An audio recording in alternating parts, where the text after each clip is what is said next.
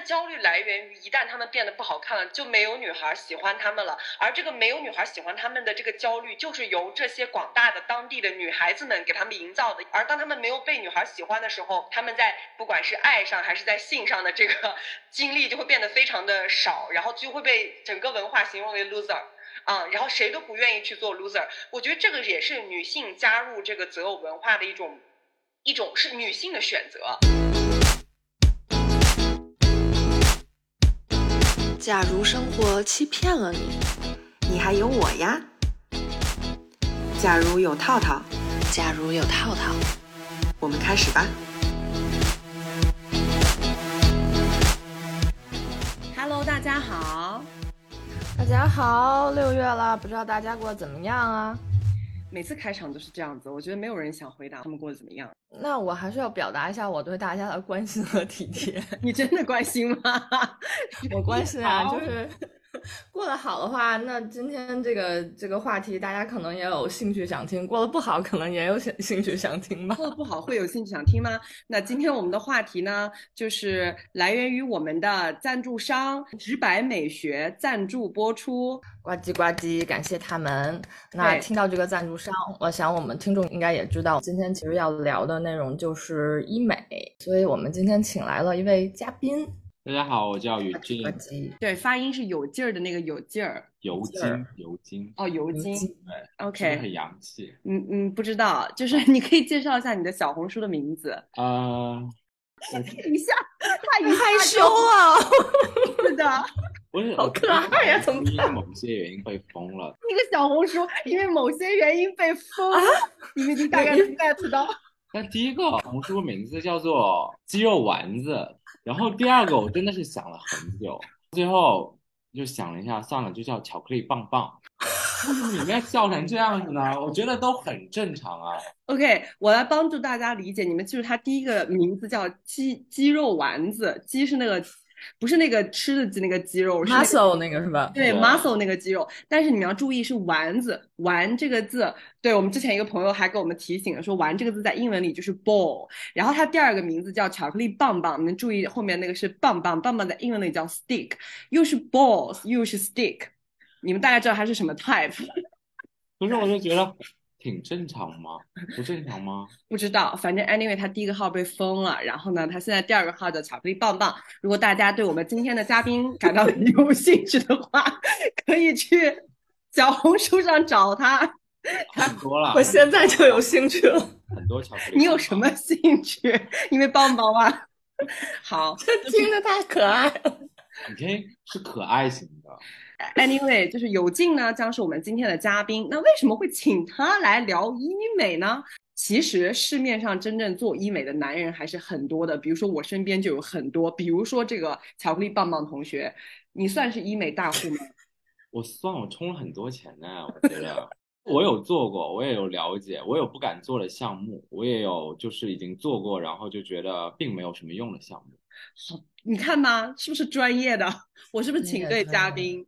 对，所以呢，我们就在今天这个节目里请了一个男性，但是请他的原因绝对不只是为了医美。等一下，我们还会跟大家暴露一些，就是此前套套从来没有在别的任何一个平台跟大家讲的一个关于关于我还有跟这个嘉宾之间的关系，还有各种各样的一些 秘密大爆料。所以你们要听到中后旬才能听到哈，如果不坚持在这里就给我关掉的人，你们就听不到了。哎呀，我我发现你们每次你都给我埋一个秘密，然后你写的大纲里面都没有这部分，搞得我现在也很期待。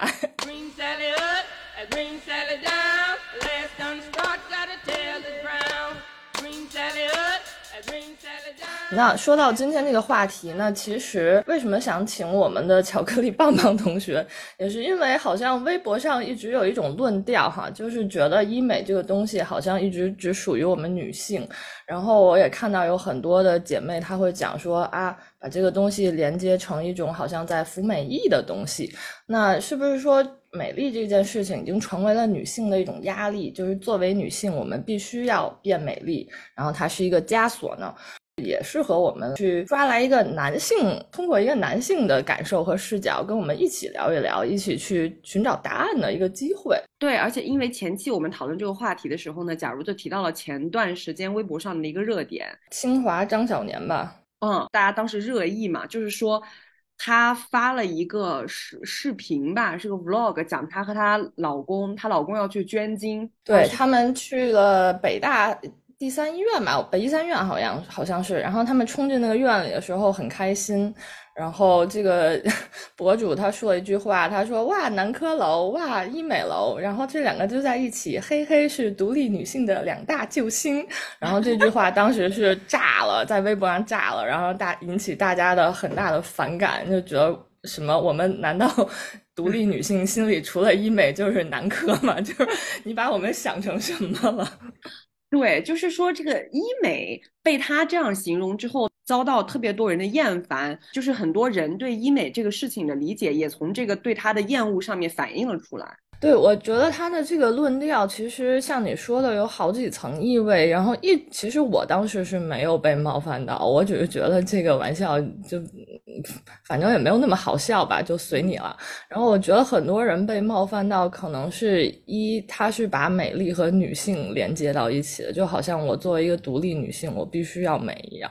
而且另外一个，他把它提到一个救星的一个位置，就是嗯。他能成为我们生活中的什么救星啊？我觉得这个评价其实是有点可笑，所以我觉得这一点可能是更踩在大部分人的雷点上啊。我知道，因为世俗理解，就独立女性又不靠男人，要靠自己。那这个时候，如果你还不美丽，那你就活不下去了。所以他就会说，独立女性想要靠自己活下去，她就得想办法去变美。大家认为你这样狭隘的去理解独立女性。以及把美在女性中的作用夸张到这个位置，就是让人很厌烦的一个原因，是这样吧？我是这么理解的。对，那其实我们今天的播客就是要来讨论美的意义到底是什么，以及我们作为独立女性也好，还是 feminism 也好，就是我们要去追求美的话。怎么个追求法，以及我们应该去追求吗？还是说，作为我们这样的身份，我们就不应该追求美？追求美是我们背叛身份的一种行为，还是说，其实我们对美的理解过于狭隘了？是美丽其实是一种全人类自古至今的一种很自然的追求。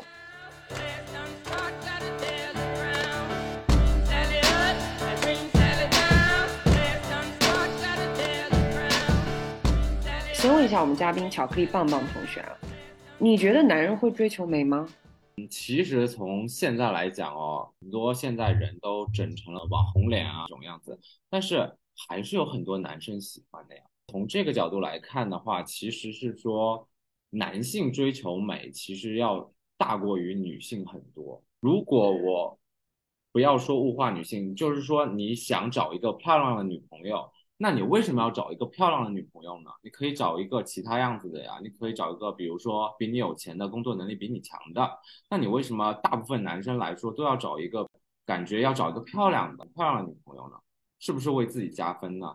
是不是？哎，但这个观点就很有意思，就是说我们女性说我们想变美，我们会找一个直接跟自己呈现一个非常强关联性的东西，就是我的包包、我的衣服、我自己的脸、我自己的身材。然后男性会说我去找一个漂亮女朋友，就是。他通过一个，他为好像绕了一个很大的圈。哎，对对，这里巧克力棒棒无意间提出了一个非常好玩的现象，就是他说，当男人追求美，他是在追求一个美的他者，努力使这个他者属于自己；而女人追求美，是为了让自己成为那个美的本身。那那为什么要让自己成为那个美的本身呢？是不是就无形中成为了那个被男人所追求的？他者当自己美了以后，从而成为了那个男人的哇！你这样一想，就是就觉得又有意思，但是又很恐怖，是不是？就是这里我觉得就要提到一种选择的力量了，是不是？正是因为男人的这种站在高位的对女性颜值的挑剔或者是追求的这种姿态，而形成了，就是自然形成了女性这种被选择的状态。从而为了被选择而不断的让自己美丽，就是哎，好像我们变美丽的这个原始思路变了。这么一想，好像觉得说变美丽好像又错了。但是我觉得不能这样想，我们要换一个思路去想，而是不是美这件事本身错了，而是说某一群人在追求他者的美，促使这一群他者成为了美的，而他们自己本身不追求。那如果这群他者现在反过来，我们不做他者，我们做主体，我们反过来去要求，我们反过来去选择，哎，那是不是一开始那个男人的那个那一群体他就成为了他者？那换一个思路，是不是说，如果女性也能抓住去选择的这个主动权，那反过来从择偶的角度对男人的颜值进行筛选，男人就也能够形成让自己变美的一种自觉呢？美如果本身没有错的话，那么不是让一群人使得另一群人变美，而应该是这两群人互相让对方变美，应该成为一种互相。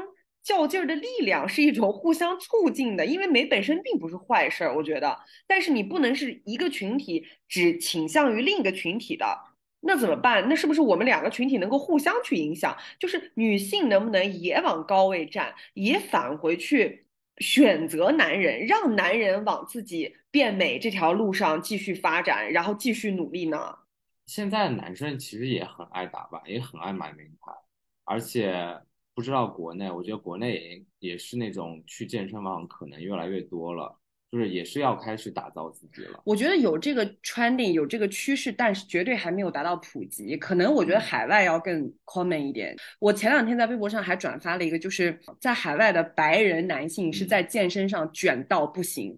他们的形象危机和这个择偶之中，就是如果我不够漂亮、不够美丽，女人是看不上我的这个概念已经有很久很久了。就是你能感觉到不是，嗯，不是最近才起来的。但是国内如果有这种 trending，也只是最近可能刚刚起一些苗头，比较年轻的思想比较 fashion 一点的男的可能会。但是你依然还感觉很多大男子主义男是不会去健身房，就说浪费我的时间，挺着个啤酒肚，依然在那里。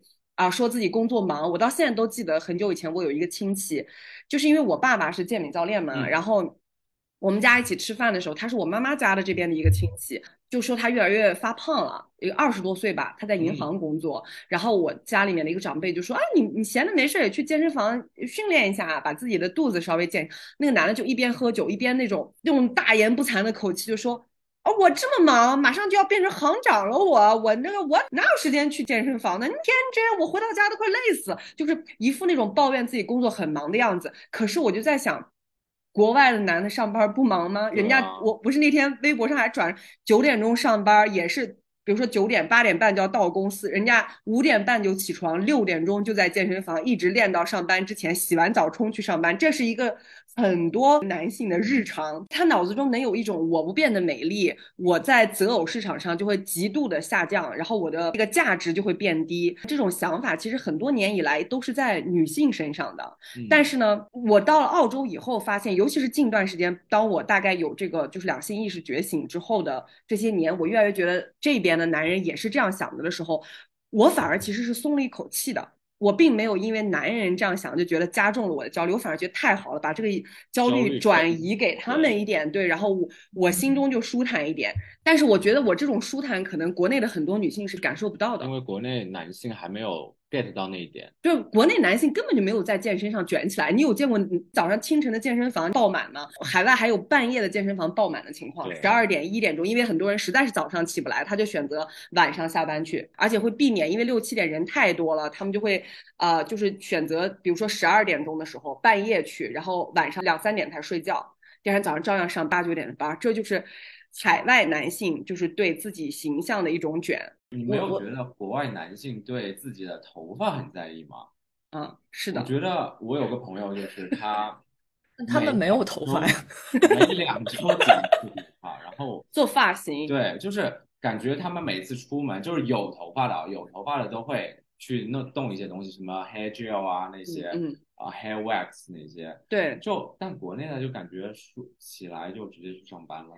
而且，这他刚强调说，有头发的那些人，就是说没头发的也剃得很干净。对，就把整个光光 光脑袋搞到非常的圆圆润，很光。这就是他们的 style。我我当时也想说，如果我真的有一天秃成那个样子的话，我也是情愿全剃光头。真的，真的。但是我不想那天发生。如果那天发生，你会自残吗？那我可能换一个网名，不叫巧克力棒棒，叫小巧克力球球。不知道。你的这个名字真的是。回到刚才你们说那个健身那个事儿，我觉得我观察到，就是北上广深其实健身的男性还是偏多的，但是我会觉得好像。就成为一种，就是像你们说的，就是因为太稀少了，就是国内健身的卷起来男人太稀少了，所以这成为了一种炫耀资本。我觉得在他们身上完全体现不到那种说择偶就是被被选择的那种焦虑感，所以我要练练练，而是一种 老子有肌肉的那种，就是 特别的怎么讲自大的那种感觉，你知道？就所以搞得你如果去社交网站上去滑，然后看到这种健身男，然后笑容永。永远像教主一样那种，就是让你觉得救命，对，油腻再见那种感觉，了不起，就比别人多了一项技能。就是因为国内太不卷了，他要是生活在一个满大街所有人都健身，你少练一天，你肌肉就掉了，然后你就在你就立刻在街上成为白斩那种境地里，就是他很像是全都是美男，只有你脸上有一有一个疤，的那种感觉非常的焦虑。我男朋友就是他，他如果不按照他的规律去健身，少一天。他就会立刻发现他的型儿变了，就是某一个地方就松一点或者少一点，他好焦虑。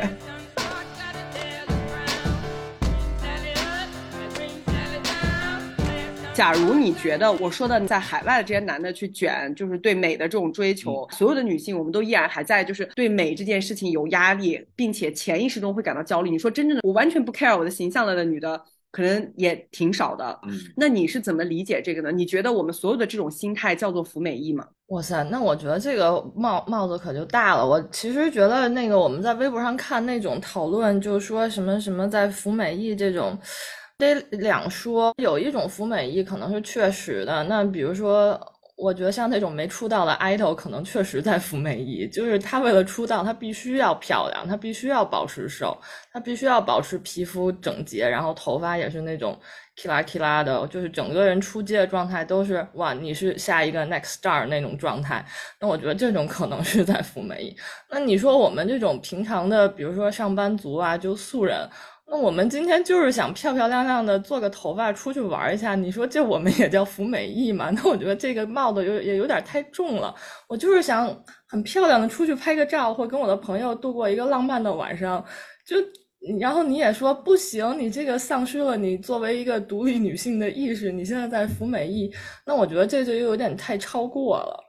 所以我觉得现在其实很多时候。就这个三个字一出来，我们其实丧失了对个体的那种体贴，就直接成为了一个对一个现象的批判。就是怎么讲？就是我们脑子里出现的是那一群好像。就是想象当中的，好像整容怪一样的女性，就是她们好像脑子里除了变美就没有其他事儿的那种女性。然后呢，但是我们忘了，可能我们对面那个人就跟我们自己一样，他也要早上起来去买早点，然后去上班，然后路上可能要赶公车。他也只是说度度过了疲惫一天，然后他有想有一些仪式性的、快乐的、轻松的时刻，然后他想漂漂亮亮的在这些时刻里出现、呈现自己。我觉得这个东西好像。就变成了一种拉锯，就是很多时候网上这种争论已经忘记了我们是现实的人，我们是有权利在生活里面找到一些喘息的空隙的。即便这个空隙可能它对你的实际生活没什么用，但是它在你的心理层面让你有很多的这种放松也好，快乐也好，我觉得这个东西其实挺重要的。我是觉得就是，其实你说国外这边也有。胖的呀，也有不注意身材的，都是有的。我觉得是每个人对自己的一个选择。我有段时间也是，我也放弃健身了。我就说，哎，无所谓了，我就胖吧。我因为我非常想吃，我非常说，我想去 enjoy 这个生活，我想去体验更多更快乐的东西。因为放纵。对我当时就觉得健身开始已经成为我的一个负担了。嗯。然后我就你也是被卷到了，我就放弃了，大概有两个月的样子。但是两个月之后。我变得更不开心了。我觉得这是一个自我选择。如果你觉得有变美是让你开心的，我就觉得你可以去变美。我觉得这不是一个奴奴役或者是怎样。我觉得是你对美的追求和你对你自己生活的一个选择，是使你开心的东西。我觉得这无所谓。对，我觉得你说到一点“服美役”这个三个字，其实我们也一直没有讨论，就直接进入这个话题了。服美役是什么意思呢？就是我以前看到这个词的时候，我看到役这个字，不是会有服兵役这个词吗？那去服役的意思就是说，我不愿意干这个事情，我被强迫干这个事情，以至于干这个事情是我本心不开心的，但是整个社会裹挟我做，所以在做的过程中，我每天俯卧撑，我被我的教官鞭打，然后我站军姿，这些事情都不让我快乐，可我却不得不做。那套换到服美役上，就是说。我所有变美的事情我都不快乐，但我却不得不做。然后这个就和假如也和我们嘉宾就是巧克力棒棒说的完全不一样。我们想去做的这些事情，明明就是让我们快乐的。明明我在做的时候没有教官鞭笞我，也不是让我站军姿流着很多汗，我又不能去擦，并不是这些事情，而是我快快乐乐的、漂漂亮亮的，或者我健身了，我变得更健康了，然后我那一天心情也变好了。这完全跟服役是。八竿子打不着的，而我觉得福美役所强调的是那些本身在变美这件事情中，他没有找到它的意义，而是因为随大流，看到所有人都这么去做啊，所有人都化妆，其实我不喜欢化妆，我也不知道怎么把自己画好看，他们都涂口红，那我随便买一个我也涂吧。我买那个口红的钱其实是我不舍得花的，然后涂完了那个口红，我也没觉得自己有多漂亮，但是我还要偏偏涂。这种行为和心理叫做福美役，就是你本身也没有在这个行为中得到快感。可是你被身边的不管是 peer pressure 还是什么东西裹挟着去做，所以如果用这一个词把所有人去追求自己美或者是想要变漂亮的这种行为全部都一网打尽的话，我觉得是挺不公平的一个事情。嗯嗯。然后我观察到，其实我们国内按东亚三国来讲。已经算是非常宽松的一个地方了，因为我记得就上次我们有一期节目请的那个哈库日本的那个来自日本嘉宾，然后他也说他回到日本最大压力是社员女性都要化妆，她是一个每天早上起来就是恨不得连那个隐形眼镜都不要戴，然后她就直接戴黑框眼镜出门人。她说她在日本就是他们公司上班，因为是日本公司嘛。嗯，她的上司经常之前会问她，你为什么不戴隐形眼镜？女性连戴黑框眼镜都是一件失礼的事情。那那个地方，我觉得确实是女性在服美役了。那我出门，我为什么我就不能戴个眼普通眼镜？已经让自己不舒服了。嗯，对对，像那种，还有比如说他他的上司也问过你，为什么天天穿裤子不穿裙子？就是我就觉得这种问题在我们国内听来匪夷所思。如果是有有谁敢问，我觉得这个。真的是大逆不道了，已经。然后我也想到，我之前认识一个韩国女生嘛，她回国的时候，她还说她好难过啊，因为她回去以后，她下楼倒垃圾都得要化妆换衣服了。然后当时我们也觉得啊，就是倒垃圾也要就是化妆，这个也太夸张了。但是那个确实是存在的一个现实，就是那些地方女性可能迫不得已必须要服一些美役。我突然在你的讲述中。发现了一个非常有趣的现象，就是东亚三国是靠把女人在美这件事情上卷到女性喘不过气的程度的时候，才连带着让国内的男人加入了这个浅浅的服役状态。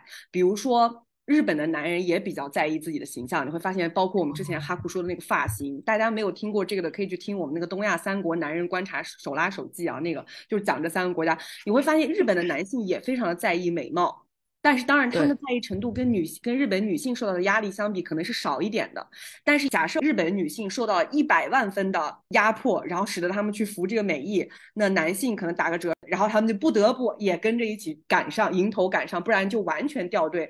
韩国也是一样，你看韩国的女生卷到什么地步？韩国的医美多么的发达，韩国的男性参与医美的程度也是巨高的。我们上次不是也讲了吗？所有的韩国男性基本上都会去做医美，做轻医美。哪怕就是做个 facial 美容，皮肤管理，对皮肤管理，你看他很懂，就是就是，但是韩国女性也一定是在美意这这个这个程度上面浮的很深很深很深，然后男的才赶上一半。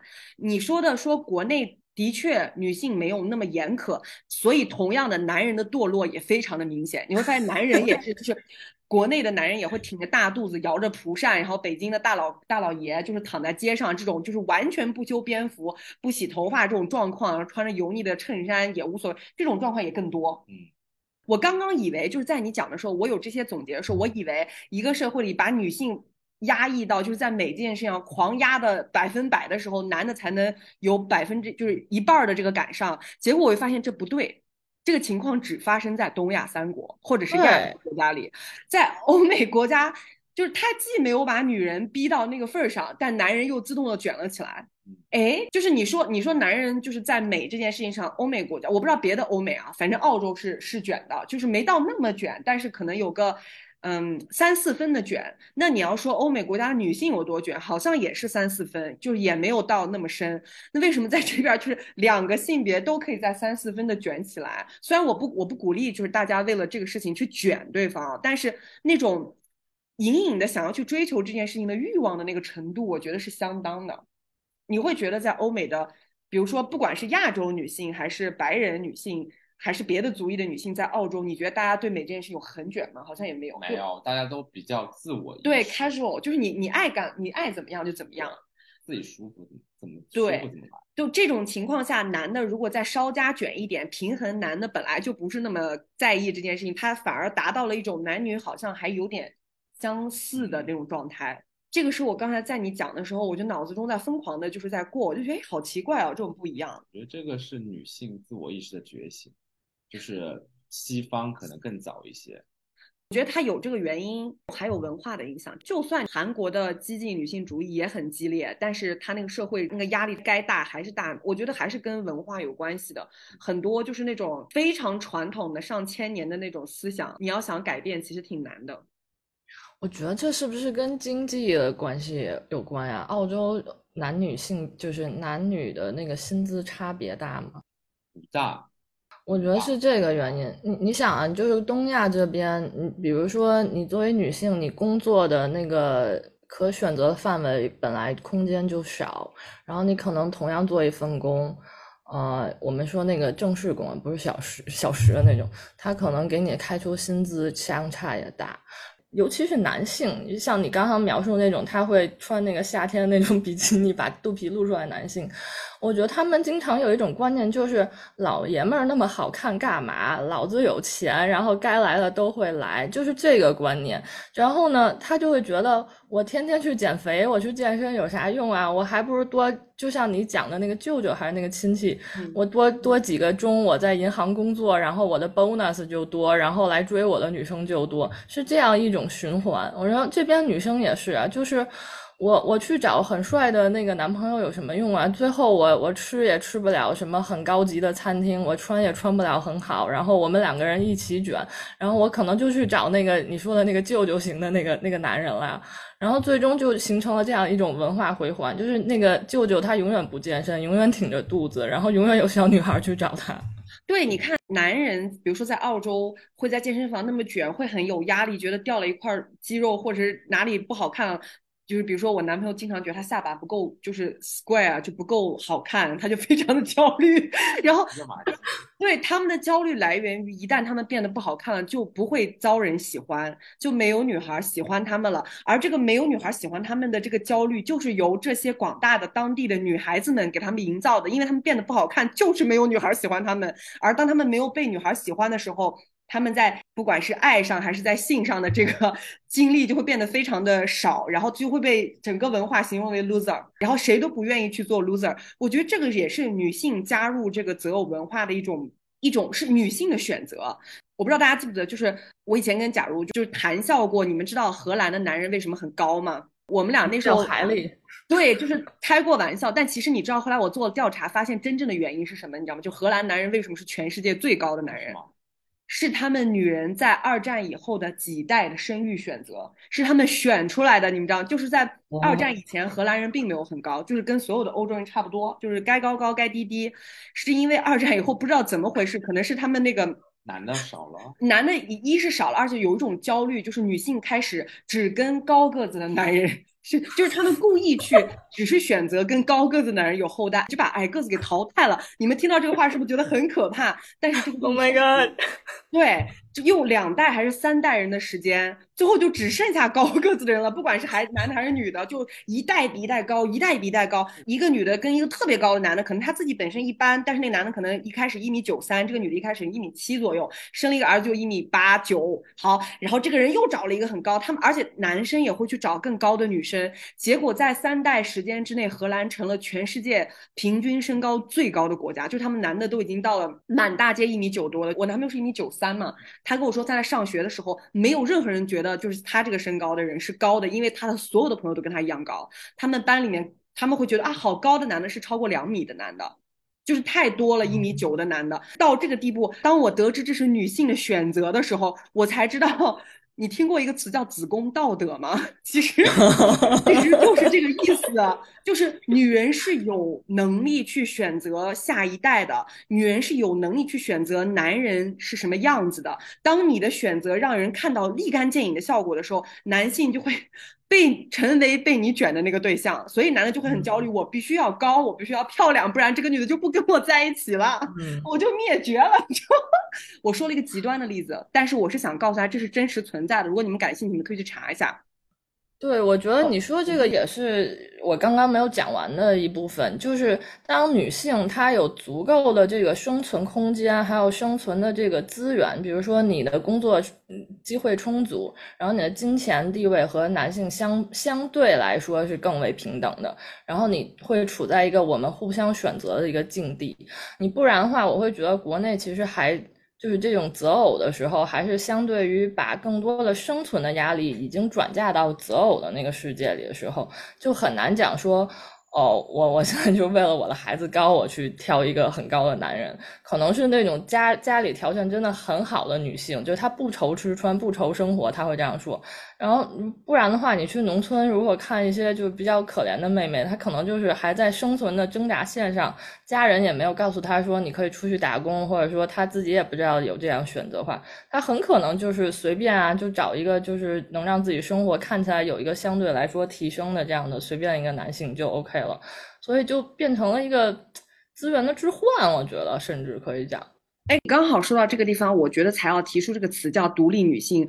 独立女性绝不是我们开头说那个博主说的什么捐精和什么医美是独立女性两大救星。独立女性在我这里是什么意思？就是你能够养活自己，就是不依赖别人的，成为一个 financial independent 的人的时候，你就拥有了择偶的权利，你就拥有了去选择。长得好看、个子高的男人，就是就像那些有钱的男人反过来去选。哎，我们嘉宾最开始说，为什么男人都想选漂亮的女朋友呢？因为他有 maybe，我不知道他是依靠父母的关系还是怎么样，他是 financial independent，所以他可以做这个选择。我我发现有个问题是，很多女性 financial independent，她依然没有意识到她拥有了这个权利。你发现吗？她依然觉得。哎，我虽然其实有钱养活自己，我的工作也不错，我还是要找一个大肚腩的，什么银行行长？Sorry，银行行长侮辱大家了。括弧，也许也许不一定，人家是大肚腩啊。我是我说我那亲戚，也有帅的银行行对，也有 maybe who 那个，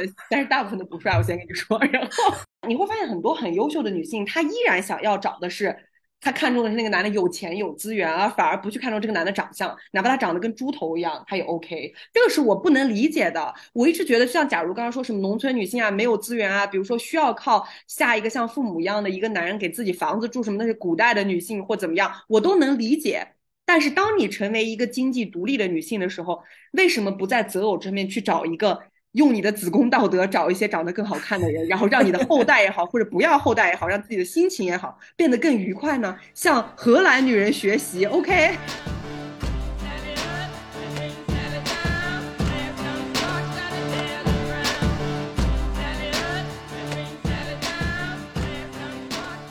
刚才说海外的很多男人为了让女人。择偶的时候会喜欢他们，而不成为他们，其实也是一种雄竞，就是男人之间的一个不能成为 loser 的一个一个一个压力。就是如果说自己不被女性喜欢，就太失败了。男人为了不变成这样，他们在很多方面，我不知道国内啊，但是起码在澳洲是很卷的。比如说，除了我们最开始说的健身房，其实还包含医美，还包含就是让自己脸部变变好看，皮肤变得更好，还包含衣装。嗯，就是让自己穿的好看。所以我觉得到这里我就要公布这个，我开头的时候说 我们有一个秘密没有告诉大家，其实是我有一个秘密没告诉大家。我们先介绍一下，就是嘉宾的一个隐藏职业。那么他不是脱衣舞郎啊，不是那方面的隐藏职业，就是嘉宾曾经是，曾经是奢侈品牌啊，就是男装的奢侈品牌的一个店长。对，曾经是，就是说现在已经现在转行了，现在转到了一个男 男性竞争的一个行业。哪方面竞争是什么？现在的行业好好奇啊！脱衣脱衣舞了，不是？就感觉一群猛男在那个决斗式那个摔跤一样，你那样讲。对，就是嘉宾曾经是呃一个奢侈品男装的店长，然后呢，那我现在要讲一下我跟嘉宾的关系。我不是开头说我们俩有个，我为什么会认识他呢？就是因为我今哎，我应该是去年的年末的时候。给自己找了一个兼职，就是 part time 的工作，在澳洲这边。因为那时候我巨闲，然后呢，就每天就每周都闲的没事干，我就想找一个当地的，不要占用太多时间的工作。最后没想到这个工作占用很多时间，哈 哈远超过我的想象。Anyway，我现在就变成一周有两天在，就是我身边这个巧克力棒棒曾经是这个店长的这家啊这个牌子的这个旗舰店里面做他的 part time 的 sales。一周会工作两天半啊，就是也不占用我太多时间，但是同时呢，我会接触到很多非常有趣的人，然后看到很多很有意思的故事，然后见识到很多为了穿的好看一点，然后拼尽全力在卷的男人。所以为什么我今天要把这个巧克力棒棒嘉宾，我们已经再也不叫他有劲 了，他一直是巧克力棒棒，就为什么会请他来做我们这一期的嘉宾呢？除了就是他本人是一个。就是在自己变美这条路上面有很多经验可以分享的人，同时他因为是这个奢侈品牌这个店的前店长，嗯，前店长，他也可以有很多他在这个店工作的时候的一些很有趣的故事的分享，嗯，所以今天我们就请他。刚好，假如也没有听过这个这种男人在男，因为我们是个男装牌子，啊，我们就不说是什么牌子，但是呢，这个男装品牌以西装著称，对对。所以你们要知道，就是什么人会去在西装上花很多的钱置办自己呢？就是那些比较在意自己形象，起码就是对外他比较看重别人怎么看自己的这种人啊。所以他们就会有很多故事。我觉得在服装店，男性顾客和女性顾客来比的话，男性顾客真的是实在是太 easy 了，真的是太简单了，忽悠忽悠然后就买了。女性的话，我是觉得他们有自己的审美。他们自己会觉得这个好不好看，但男性只要别人说好看，他就能信。只要他自己觉得看上去 OK 舒服了，他就会买，非常的简单。就是等于说我们要忽悠他，但是其实也没有忽悠，我们只是在真诚的告诉他真实的感受。不是，我觉得男人在真的让自己变美这上这事儿上，有的时候是没有自信的。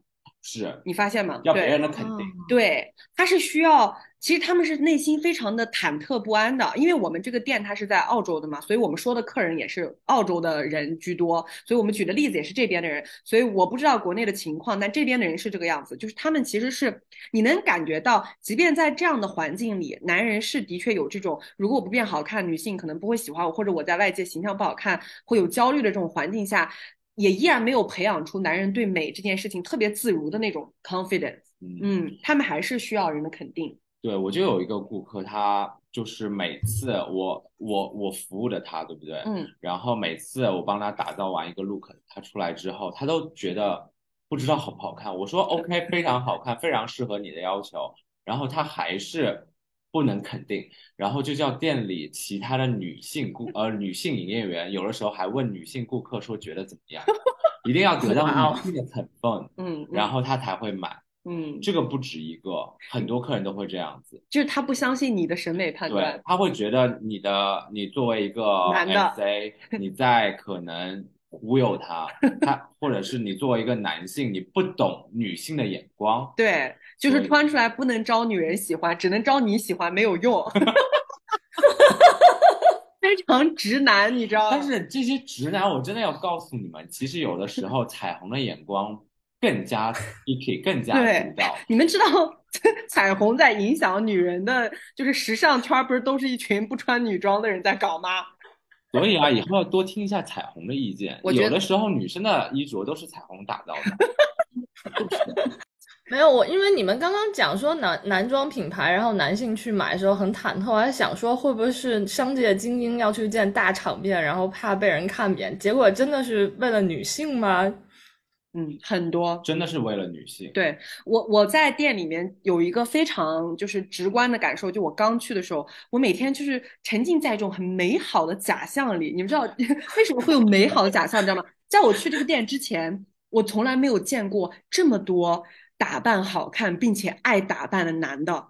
就是当我突然沉浸在那个环境里的时候，我突然觉得我一下好轻松。上至七八十岁的那种 gentleman 那种老爷爷，那种拄着拐杖，你一看就是已经打扮了一辈子的那种老绅士，头发修的笔挺，然后。拿着非常昂贵的拐杖，然后身边挽着他的老太太妻子，一看就是两个人已经经历了几十年婚姻，然后感情依然很好。这个时候两个人打情骂着跳的，然后一起来再挑一个非常昂贵的西装，然后我们帮他挑完之后，老爷爷会坐在那里刷卡，是他老婆，是老太太。老太太刷完卡之后还要怎么说？还要就是炫耀一下，然后还说不好意思，我我丈夫就是这样的，让人操心，然后麻烦你们大家了，就是帮他。对，然后我就会觉得。啊，他给我营造一种假象，就是我会想说，如果整个世界都是这样的多好，你明白吗？就是我活在一个，哎，这个店里面的氛围其实跟整个世界是不一样的，但是这个店里的氛围让你觉得，当男人如果都能非常的在意外形，也很注意。自己的衣装打扮，而且因为我看到的很多这种男的都和他的妻子感情很好，而且就像巧克力棒棒说，他们很相信女人的眼光，所以有的时候如果没有女 S A 的话，比如说如果我们女性不在，就像有进这样在，他们不相信男人，他们就会打电话给他们老婆。哦，对对，等他老婆他们他们会等老婆过来，或者是比如说会说你稍等我一下，我妻子在隔壁健身，马上就过来。你会发现他们的老婆也是那种非常飒爽的，怎么讲？中产还有老板们的老婆们也是女强人型的，然后咚咚咚咚咚，刚健身完，穿着瑜伽裤就过来了，说啊，我来看看，我来看看，就是那样。有的时候还会做 face video，就是要把手机一直放那，他们要一直听老婆的意见，然后在那个镜头前转来转去，不管我们在旁边怎么说好不好看，他还是要他的伴侣。觉得好看，他才会嗯，他会买。对，就是我当时的感觉，因为我我现在其实已经习惯了，但我刚去的时候，我的确曾经被这种啊，怎么夫妻之间都如此的恩爱，然后男人都这么的在意自己的外貌这种假象给忽悠住，忽然觉得这个世界真好。而且我不知道，天呐，就是中国，我感觉就是消费习惯也不太一样。比如说，男性去买一个东西的时候，我们。大部分来说，他的 wife，他的妻子都都说好看，就都会劝他去买。比如说，啊，丈夫在那边试完了，妻子出来就觉得哦好看，然后丈夫说一看价格哦太贵了，然后妻子就说没关系买好看。嗯，但是在中国感觉就是天呐是这样子的，是其实女的在里面出来说，哎呀好像有点贵，然后男的说好看买吧，是这个意思哦。也没有，哎，好像也不是。我的意思是说，在中国的话，如果男的去买衣服，女的在旁边的话，就感觉没有很想劝服这个男的去买衣服。如果那个东西很贵的话，老婆可能会说别买了，太贵了。对，嗯。我不知道啊，因为我刚刚听你们描述，我感觉怎么出去买衣服的这些丈夫好像那个小朋友，我就想起小时候我妈带我出去买衣服，我也不知道好不好看，然后有点喜欢又有点不安，然后就问我妈好看吗？好看吗？然后我妈说好看，我还说要这种。我觉得国内好像大家去一起去买衣服的话，男性应该也挺听自己伴侣的意见吧？我觉得他们也挺忐忑不安的。反正我能感觉得到，男人在变美这条路上，就像你说，是的确比较相信女性的眼光，以及比较相信他的伴侣。嗯，我反正在店里面看到的全都是 couple，一对儿一对儿一对儿，男的很少会独自，或者他独自来了，他的意见就是他的手机也一直开着，是跟他那个女伴儿在聊着的啊。这里有一个很有意思的一点，我感觉国内好像经常会有一种说。我们都结婚了，我们安定了，所以就好不好看就随便吧，就两个人就邋里邋遢了就这样的吧。或者是女女生主动就说啊，我帮他买了，我在淘宝上给我老公买几件。对对对，男的都不愿意加入这件事情。我觉得这比较像国内，就是男的说你帮我搞定就行了啊，你你去搞这个，他不会亲自去。然后我觉得我们看到的是男人在主动做这个事的同时，寻求着女性的意见。和帮助，对，和帮助，这是完全不一样的。那种寻求意见的感觉，是女性在这件事上站在高位。嗯嗯，所以其实你刚才说到那个那个那个影像，我直接就联想到有一些就是女生很不自信，穿了衣服，她那个大老爷们儿付钱的男的在门口说啊这个不错，买了吧。这种情况好像是跟我们刚才说的刚好是反过来的。做 decision 的那个是男的，在这个环境，但是我们看到的下决定和做 decision 的是女性，而且女性是给一个 guiding，她说这个不好看，换成另外一个之类的，她会换换好多次，最后在女性的肯定下，她去付钱。嗯，是这种感觉哦。我现在好想去你们那打工见识一下，然后觉得这个场面太好笑，太太神奇了。对，非常有趣。我其实一开始为什么选择这份工作呢？我主要也是去看男生的 body 的。你跟我，你跟我。对你跟我其实有异曲同工之妙，我不想，因为我不想暴露太多，我怕别人把牌子扒出来。但是 anyway，就是这个品牌里面有一个代言人，他是我非常喜欢的人，所以我当时想说，万一去了以后，人家我在店里会遇到他，然后，然后我就说去去去，我就马上我就去，我就。我真的能看到不少，而且就是对很多帅哥，而且很多就是身材好的，他不关门。不是他关不关门我都看不了，只有你这种假装你才能走过去，因为他是男死 S A，你知道吧？我不行。我特别喜欢就是他穿到一半的时候，我跑过去请求你去帮助吗？你需不需要其他的东西？然后就递给他的时候，偷瞄两眼。哎，这样可以吗？我的天呐，暴露太多。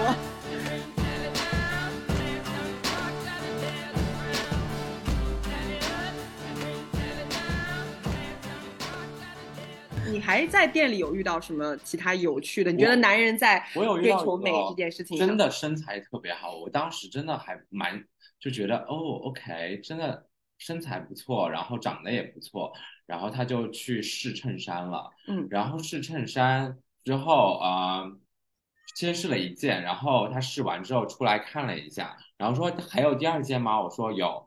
我说你是要买两件吗？他说对，他要买两件，然后他两件都想试一下。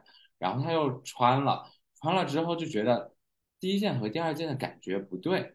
我说，嗯，怎么会不对呢？因为明明就是一模一样，就是我们都知道有那种 product code，嗯嗯嗯，一模一样，然后 size 也一样，不可能有不一样。然后他就穿出来说，你看这件这边胸口有一点点的大，然后我就觉得没有没有没有差呀。他就说自我感觉会有一点点大。然后之后他就说，呃，你们这个澳洲有多少库存？就是同一件这个衬衫。对对对对对。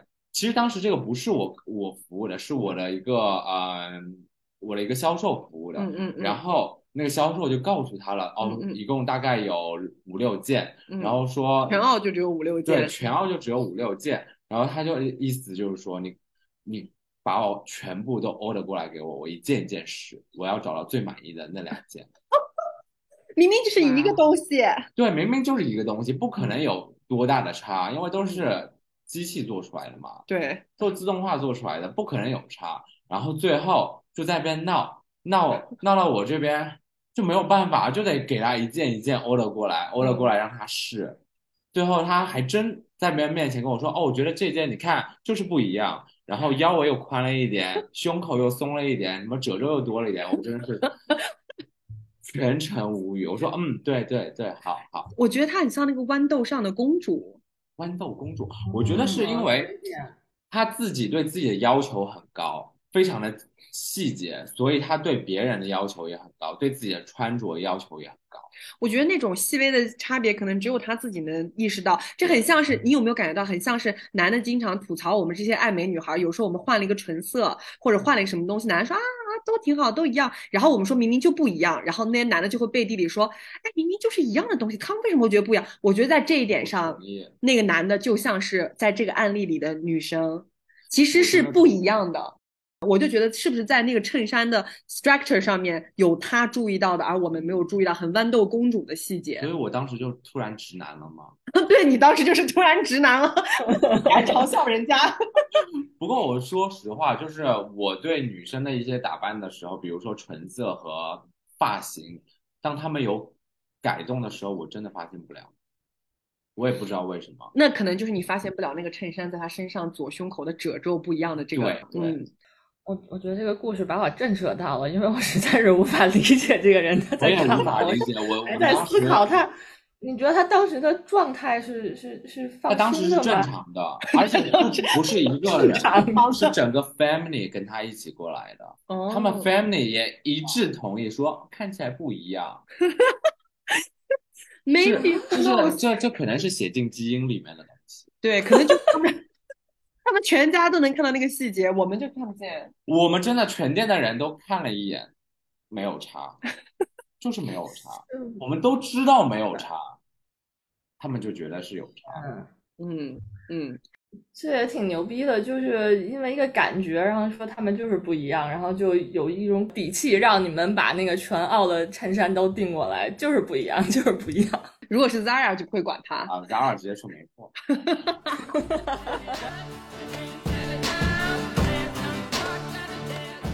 帅哥，真的，我后来又遇到了一个，真的是，那你的 crush，Oh my god，来讲讲，就是相貌好，皮肤好，身材好，然后好好到，然后谈吐也很好，关键是你知道吗？当当这个人的谈吐好的时候，他就非常吸引你，加分，加分再加分，然后。我就说，是明星吧，是当地的一个小明星吧。对，有的时候会有一些小明星和小演员来店里。然后我当时就说，呃，然后他就自自谦嘛，他说你肯定不知道我多少岁。嗯，我哦，然后他说他已经四十六岁了。我说不可能，他看起来真的就像三十三十一二岁的人。嗯嗯。然后后来呢，因为我们都会留客人的那个姓名嘛。嗯。然后我，嗯，他走了之后，我就疯狂的在网上检索他，然后看一下。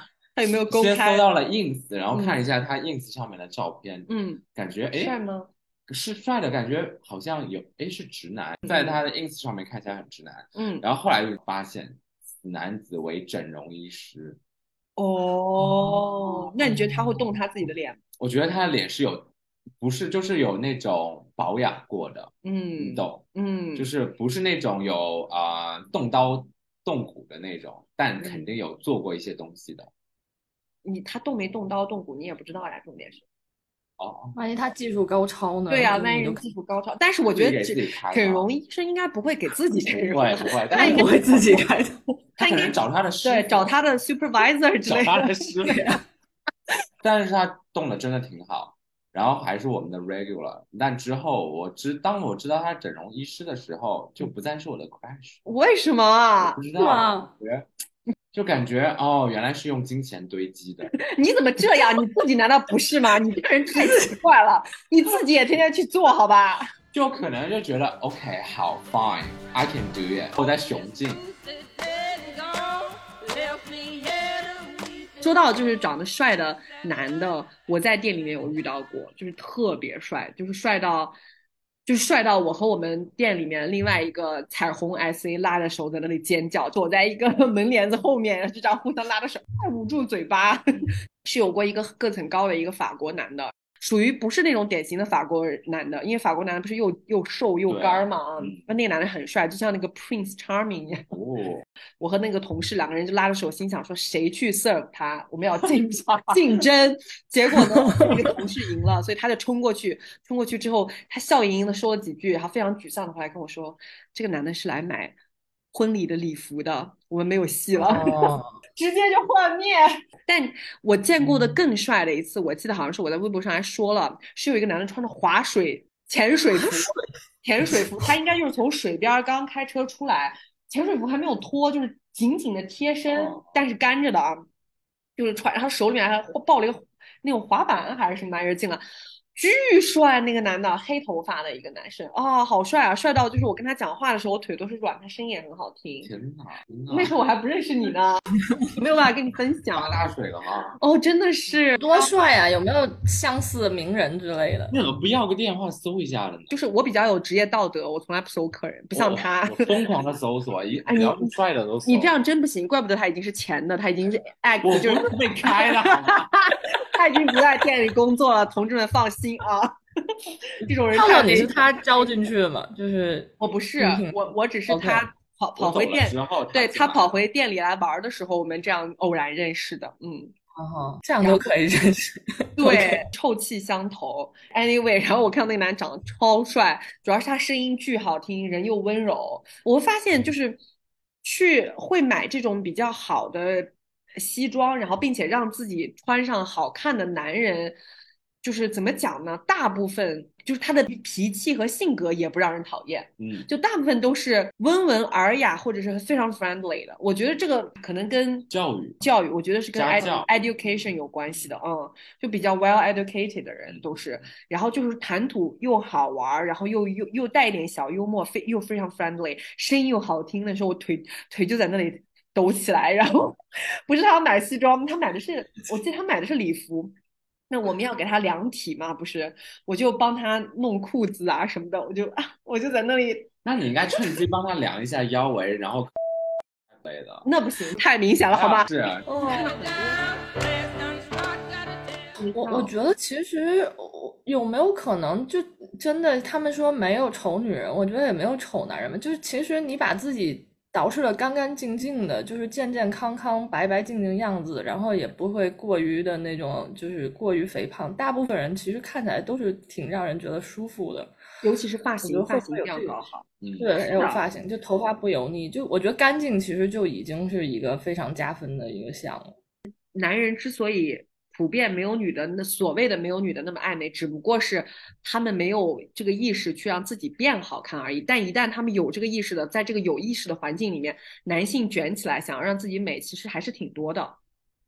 对，我觉得听你们那个故事，我我想起我之前 经历过一个，我就觉得太好笑了。我当时去，我我有一次去做那个面部的护理嘛，然后那个我要等一下，然后。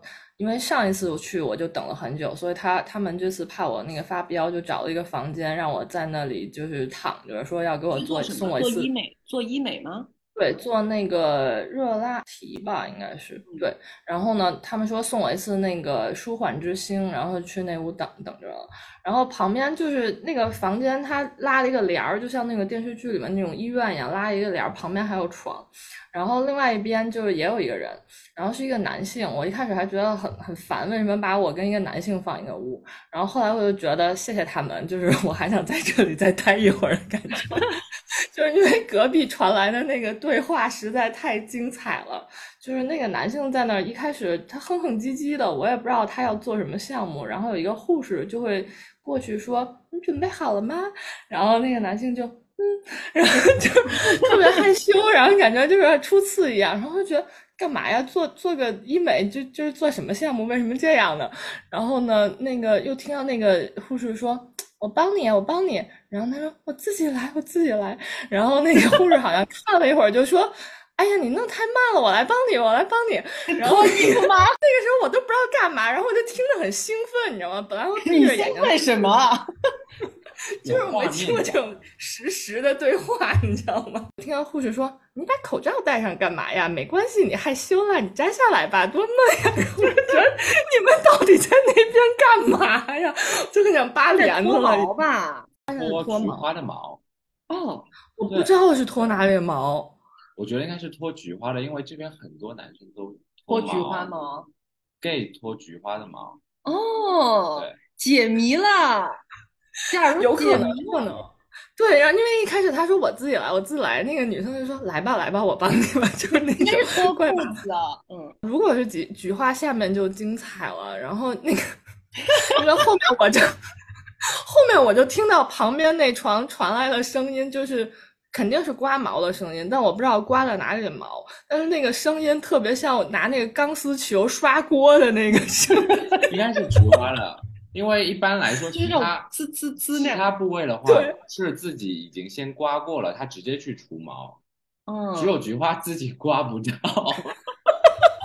所以你会听到刷锅的声音，特别的响，然后就是还刷了好久，你知道吗？那个声音响了好久，说什么毛，哪个部分毛要刮这么久？然后过一会儿，那个护士开始喘了，他说：“哎呀，我从来没有刮过这么多、这么粗、这么硬、这么难刮的毛。”然后我就旁边爆炸，我就特别想问什么毛，让我也看一眼。这个护士好过分啊！我觉得可能不只是菊花吧，是不是前面的毛也有？自己可以处理一下啊，但是后面真的是处理不到，可能是就是菊花连着包 那块，对，有可能就中间那个，还有大腿底下大腿看不见的地方。那块那个声音我真的是震惊了，因为女生的毛都很软嘛，我就从来没有想到我会听到那种咔哧咔哧金属摩擦一样的那种 声音，就真的就很好笑。然后那个这个，他说因为那边是森林，就是已经可能去刮一刮是 OK 的，就平时就已经变成了稀稀疏的森林，但是那块区域从未被踏足过啊。所以就就如割草坪一样啊，从未被踏足过的森林，这就解释了你听到那个刮铲的声音，然后还有护士疲惫的声音。对 对，他都已经喘起来，我就想刮了什么毛，就给他累了喘。是被熏的吗？有可能是这个客人很多年没有刮过，就当是第一次。第一次就是一片原野，可能听哪个大哥给他讲说你去刮刮。嗯，就是可能另外一半说你可以去刮一下嘛。那我觉得另外一半可以帮他刮啊，为什么他要过去刮？Good question，这个是两性关系的问题了，可以可以下一次再讲。哎，你你有猜测是刮那个后面的毛吗？没有啊，我完全没往那想，我以为就是腿毛呢，因为想那么粗那么厚的毛，不可能是刮腿毛，刮腿毛为什么要害羞？对啊。而且为什么要你你来我来你放着我来？一般都是要撅起的，你知道，要那种就是老汉推车式的跪跪在床上。老汉推车，太是辛苦了。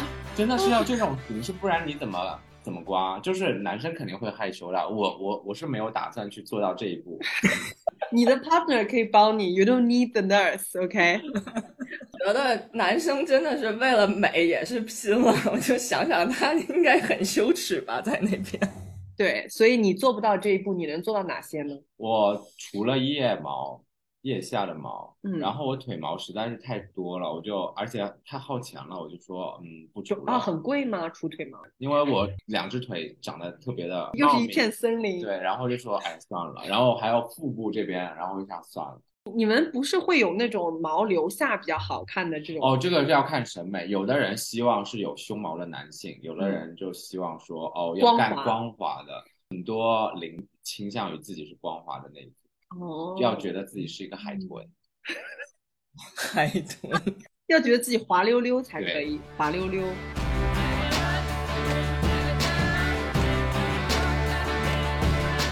其实我在医美方面经验还是蛮丰富的，涉猎也蛮广的。你为什么会从这方面涉猎起？就是你是怎么开始做这件事情的呢？容貌焦虑啊，就是就是我，我觉得男生过了三十哦，不是二十七岁的时候，二十七岁过了二十七岁的时候就开始，我感觉有点不太对劲了，脸什么意思？什么叫不太对劲了？就是脸感觉有点。往老走的趋势就开始出现了一些纹路，那又怎么样呢？第一次开始的时候，我还记得当时是朋友拉我去的。其实我的开始之路不是很顺，我一下子就被朋友带去打 Botox 和 filler，一下子就进入这么高阶吗？对，就一下子进入了。他去打那个肉毒，肉毒和玻尿酸。嗯，然后我打了之后呢？大家哇，我不知道是我朋友还还有那个医生怎么样，然后就说真的不一样，真的有变化。然后我 就是 S A 骗顾客。然后我就拿着镜子照了自己，我说哪里有变？然后他们说你看你的脸提上去了，我说一样的呀，并没有。做完了之后，我给很多人看，我说你觉得我有变化吗？然后他他们就盯着我看了很久，说哎，好像苹果肌变大了。我说我打了。他说：“哦，好像就是很有一点点，但是其实没有很多变化。嗯，但之后呢，我就觉得我的脸颊很硬，然后就觉得，嗯，好像医美的感觉给我并没有很好的一个体验。但我觉得你很奇怪，你当时是觉得你有纹路，然后你所采取的方法是去打肉毒和玻尿酸。对，这这两个，因为这是我最常最常听到的两个词汇。哦，你只是因为最常听到你就去了。然后我朋友也一直在说，他们也在做这些，所以我就被他们拉过去了。”哦，对我其实没有自己先去做网上去去做一些 research，所以你其实就是跟风嘛，对，我就是跟风，然后就进去了。进去了之后，我就觉得好像不太适合我，嗯，然后有很长的一段时间我都没有再碰，嗯，但后来真的是由由于到了三十，嗯，真的是不行了，觉得再不再不做一些东西的话，我就感觉不能留住我的青春。所以你又做了什么去留住你的青春？然后我就在我三十岁的时候去打了热玛吉。嗯，那个时候发现有用。什么意思？也没有吗？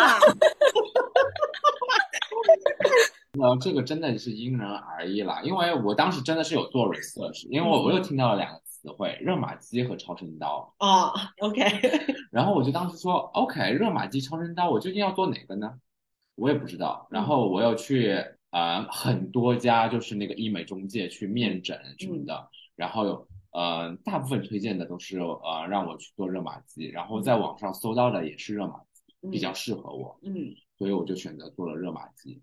他当时呃跟我说做热玛吉呢是可以维持到大概两年左右的样子，嗯，可是我觉得对于我来说，我维持了差不多小半年就结束了，但是我真的觉得有让我回到二十七岁，所以就是热玛吉是有用的，但是就是小半年二十七岁让我回去了，嗯，对。我是觉得是你回到二十七岁的象征是什么？就是脸变得展展嫩展嫩，就是晶莹剔透。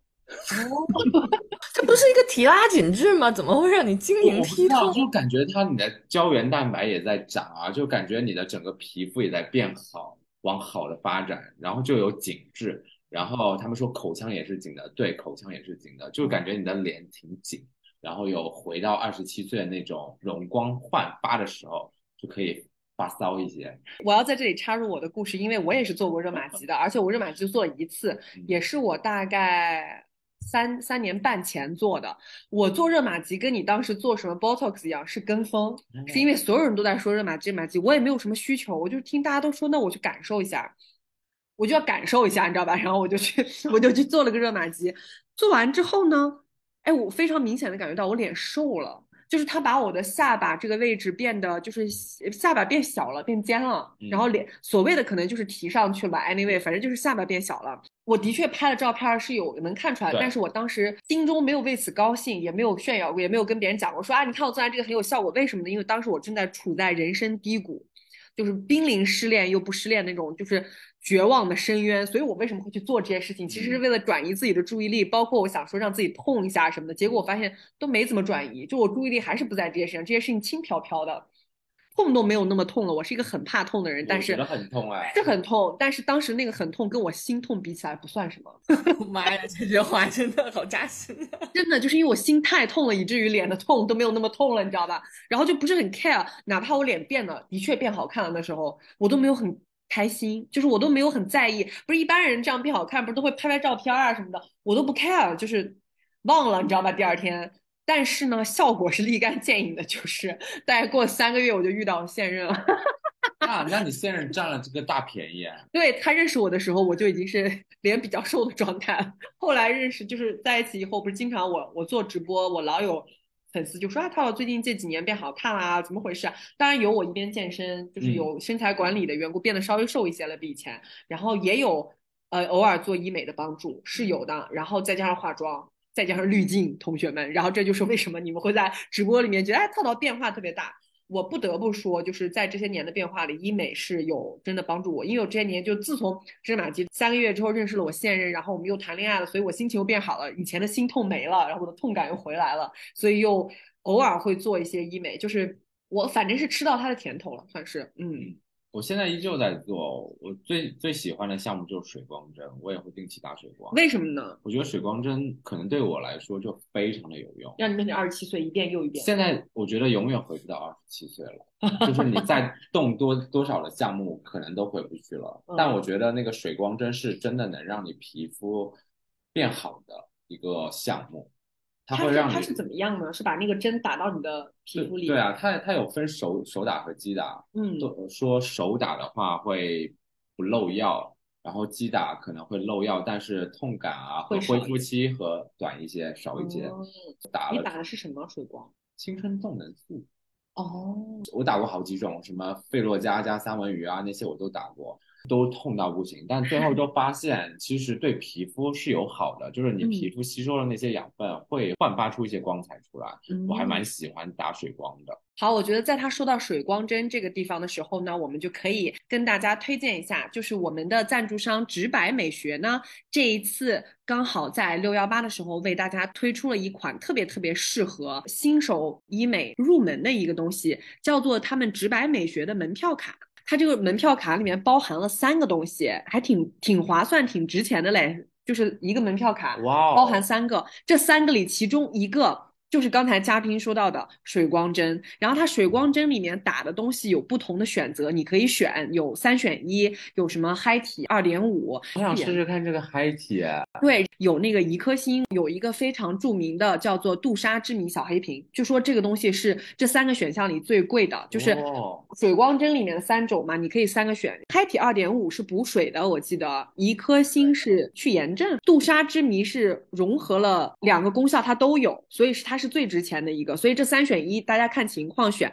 除了这个水光以外，就是刚才嘉宾说的对他来说特别有效的水光以外，他还附送了两个非常入门的医美，一个是光子嫩肤，一个是超光子。哎，这两个刚刚巧我都做过，就是也是我最近一直会频繁，就是可能隔几个月就会去做一次的。它真的是一个非常基础的，呃，我觉得是个医美入门。对，嗯。它不管从哪一方面都是入门，包括痛感，痛感也是最能被忍受的。就是虽然说我还是不能忍，我还是吱哇乱叫，但是这个是不打麻药的吱哇乱叫，其他的是打了麻药的吱哇乱叫。你们知道这之间的区别？你也打过超光子的光子？我打过光子，嗯，我觉得光子痛感来说和脱毛差不多了。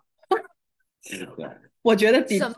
我觉得光子，我就是他再多打几下，我就要那个从床上跳下去跑出去的那个。我也是啊，我也觉得，我觉得光子是很痛的。我。是吗？嗯，那我问你，那个呃，热玛吉你打多少？那热玛吉也很痛，但热玛吉我打了麻药，我还服了止痛打了多少药多少数字？我打四点五哎。我不知道，可能是不是数字比你低？I don't know。但是我第一次打热玛吉的时候是既敷了麻药还吃了止痛药的。就是我是个非常怕痛的人，光光子嫩肤可能个人的感受不一样，但是光子嫩肤的确是一个它不给你敷麻药就能给你做的东西，说明它的痛感的确是要比其他的都要低很多的，否则还是不敢不给你上麻药的。嗯，虽然我和假如都想逃跑，真的很痛。就是我做之前，那医生说啊，这个算什么？这人都说就入门级做做嘛。然后对呀，然后就是皮肤变好嘛，然后躺上去打了两下，又说。都这么疼吗？然后那个操作医生说忍一下就好了，这个个人的那个差别比较大，有些人疼，有些人不疼。然后我就 躺在那儿，眼泪汪汪的感觉。Anyway，它里面超光子为做，超光子比光子嫩肤要更好一些。嗯吗？嗯，一样啊，痛痛感我觉得一样。就是光子嫩肤的这个作用，它就是一种刺激胶原再生啊。就是如果对医美感兴趣的话，我觉得这个直白美学的入门卡真的非常的划算。它总共是一千一百一一四个一一百块钱哦，对，四个一就包含三个项目。哇，那挺合算的，对吧？你们澳洲那边价格怎样？我我在像我们在澳洲，我都打不到嗨体，就是有的东西它进不来。对，因为但是我听说了，感觉挺棒，我想打。一千一百一十一，多便宜！换成澳币，买张票回来。换成澳币对我们来说就跟……哎，你知道我打一次水光多少钱吗？我打一次水光大概八九百刀，哎，八九百刀就是四千四五千。对啊，嗯，所以 这里面的水光还加超光子，还加光子嫩肤才一千一百一十。我看到的时候我都惊呆了，我说我要回主，我要回主，我也是。回来吧，国内的医美也太划算了吧！而且这个真的是很适合新手的啊，所以刚好在嘉宾提到了这个水光的时候，跟大家说一下，因为水光对你非常有效。对我真的非常推荐水光。等你回国的时候，我们送你这个，你去你去做这个，作为你今天做我们我们嘉宾的礼物。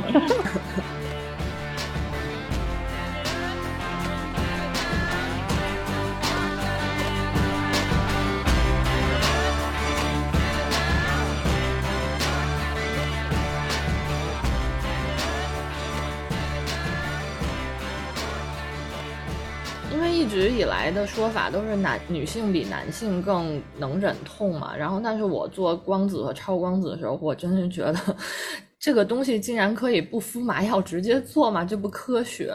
直到有一天我听有一个朋友跟我讲，他去做海飞秀，然后那个医生跟他讲说，上一个客人做海飞秀是一个男性，然后就是做一半说太疼了，然后说觉得这个东西是无法忍受的疼痛，然后我觉得这怎么可能？海飞秀坐在脸上就感觉就是自己家用机器在脸上随便戳戳那种感觉，就还挺舒服的，这我无法理解。你先把海飞秀解释一下。海飞秀它是一个清洁皮肤的，哎，我超推荐。我跟你说，清洁皮肤类的那个护理项目，我最喜欢就是海飞秀。它其实有点贵，但是它真的是你做完以后，你就觉得自己是一颗白鸡蛋的感觉，海豚的感觉，海豚。然后它那个它那个仪器嘛，你就会觉得那个戳在你的脸上的时候，它好像是往外吸的，就是它好像要把你的脸上的东西吸出来。对，就是你的。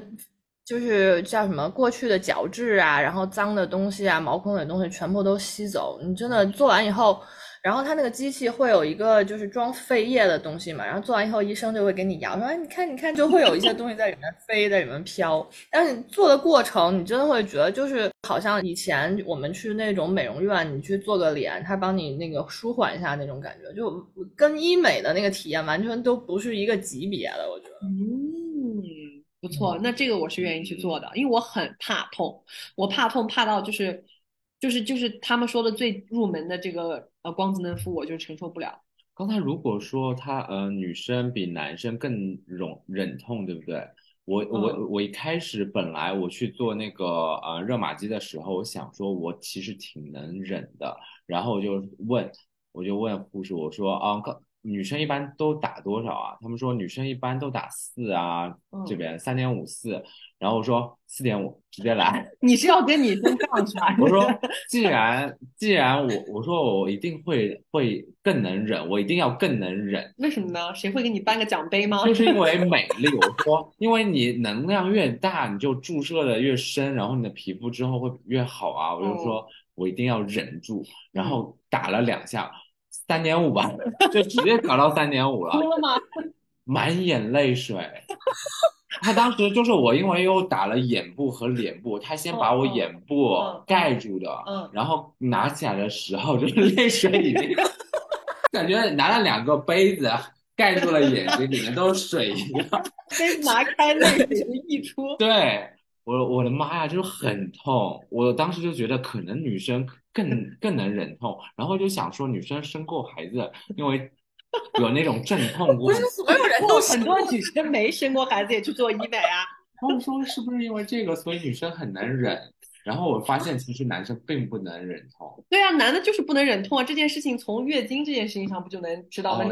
女生从小就在承受疼痛，男的被球踢一下就要疯了。那是踢下面了，踢到哪里都会疯。就是男男的，就是在忍痛这件事上真的很不行。对，然后后来我就说，OK，那三点五，三点五又不服气，又调到四。后来我又 跳。我有一个 gay friend，他就是那种打的非常平，他那个超声刀应该是绝对一年一次，而且每次打他都会发 Instagram story，然后把那个自己手机放在前面，你就看他的眼泪从眼睛流出来，就是 无法抑制的涌出来，就是痛到这样，然后眼泪这样流流流流流流流，但是那个东西那个医生还在那滋滋，怎么那么好笑？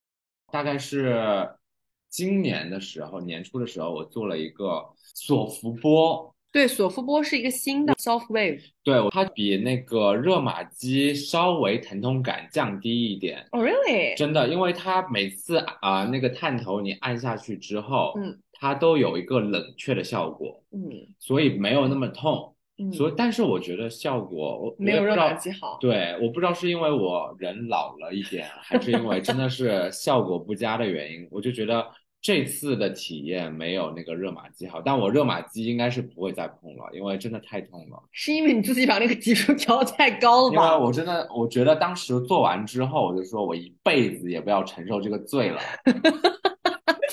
那么痛，你干嘛还不把它降低呀？对啊，你花了这么多钱呢，你要美啊。我不是，我他们说就是如果你皮肤那么疼，其实你的皮肤承受不了的话，那样其实会会会让它有有更多的损伤，所以还不如先买。我跟你说，我那个热玛吉做完，我就发现，哎，好像皮肤这两块有一点结痂，就是烧焦了。嗯，我觉得超过你的承受了。嗯，超过了应该是。哎，这个地方我觉得巧克力棒棒同学就是缺少一个他的医美指导，就是因为他自己像一开始说去跟风做做的项目，其实对自己的问题没有解决。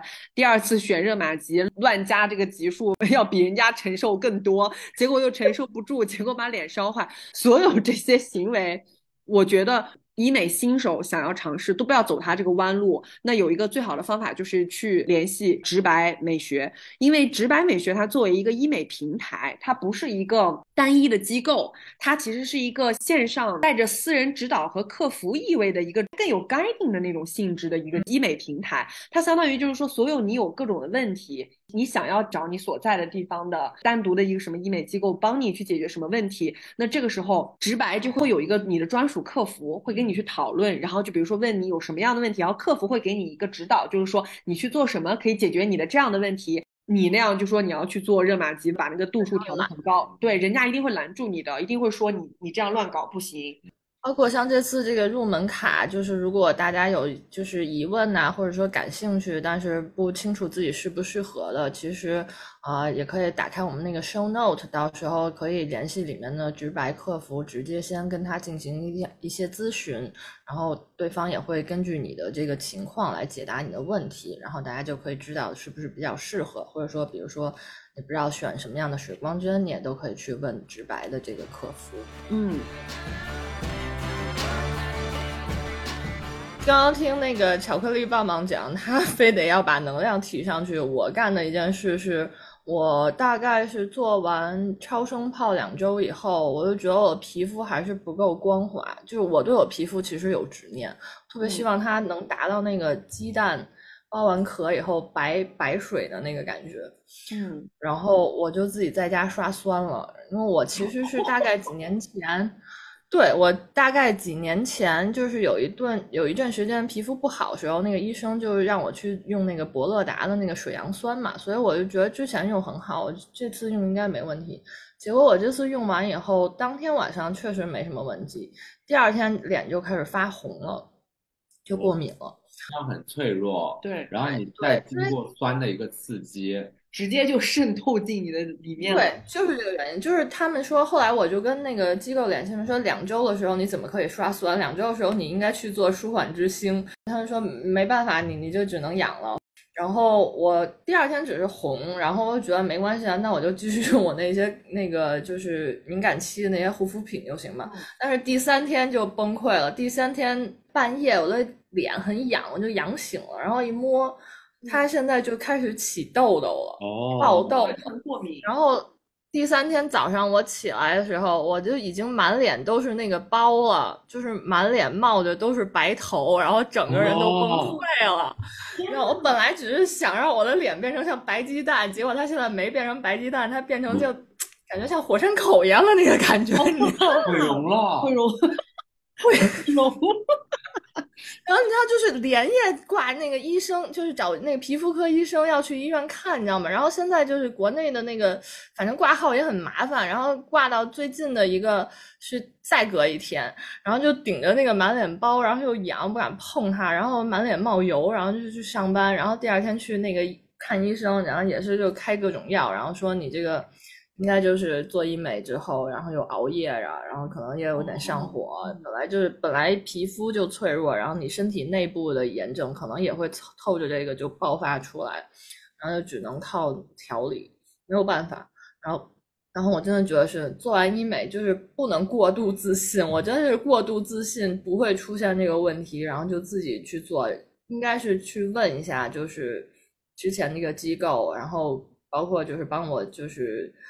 找这个项目的平台，我全都没有问，所以就是大家一定要引以为戒，千万不要像我一样。对，所以如果大家用我们的这个直白美学的机构平台去联系当地机构去做任何项目的话，你的前期的铺垫准备，你后期的这个追踪恢复，还有怎么去护理这些，他都会给你一对一的，你的客服就会帮你解决问题，并且全程护送你。我觉得是一个非常有保障的事情，就大家不要瞎搞，一定要就是找一个比较值得信任的一个平台和一个这么一个。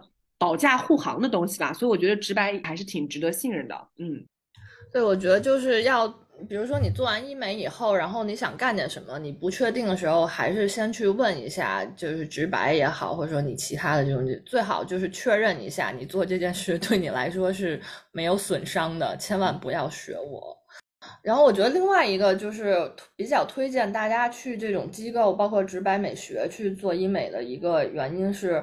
我其实一开始是很相信公立医院的，但是我去公立医院做那个就是医美的体验真的太不好了。我第一次做的那个医美的项目，其实跟巧克力棒棒一样，也是肉毒，因为我是有很严重的那个川字纹吧，川字纹就是那个眉毛两间两边这边，我很喜欢皱眉头，然后那个时候我就觉得这个纹有点太重了，然后我就去那个医院。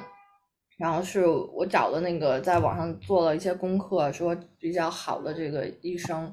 然后我当时，哎，不说是哪家医院了，反正是一个公立医院，确实是比较好的医生。然后他帮我打完，就是效果确实立竿见影，就是我抬头纹还有我的那个川字纹，马上就消失了。然后整个接下来半年，我都觉得整个人就像容光焕发一样，就感觉整个人的状态都是那种看起来很漂亮，但是。过程我真的觉得就是太疲惫了。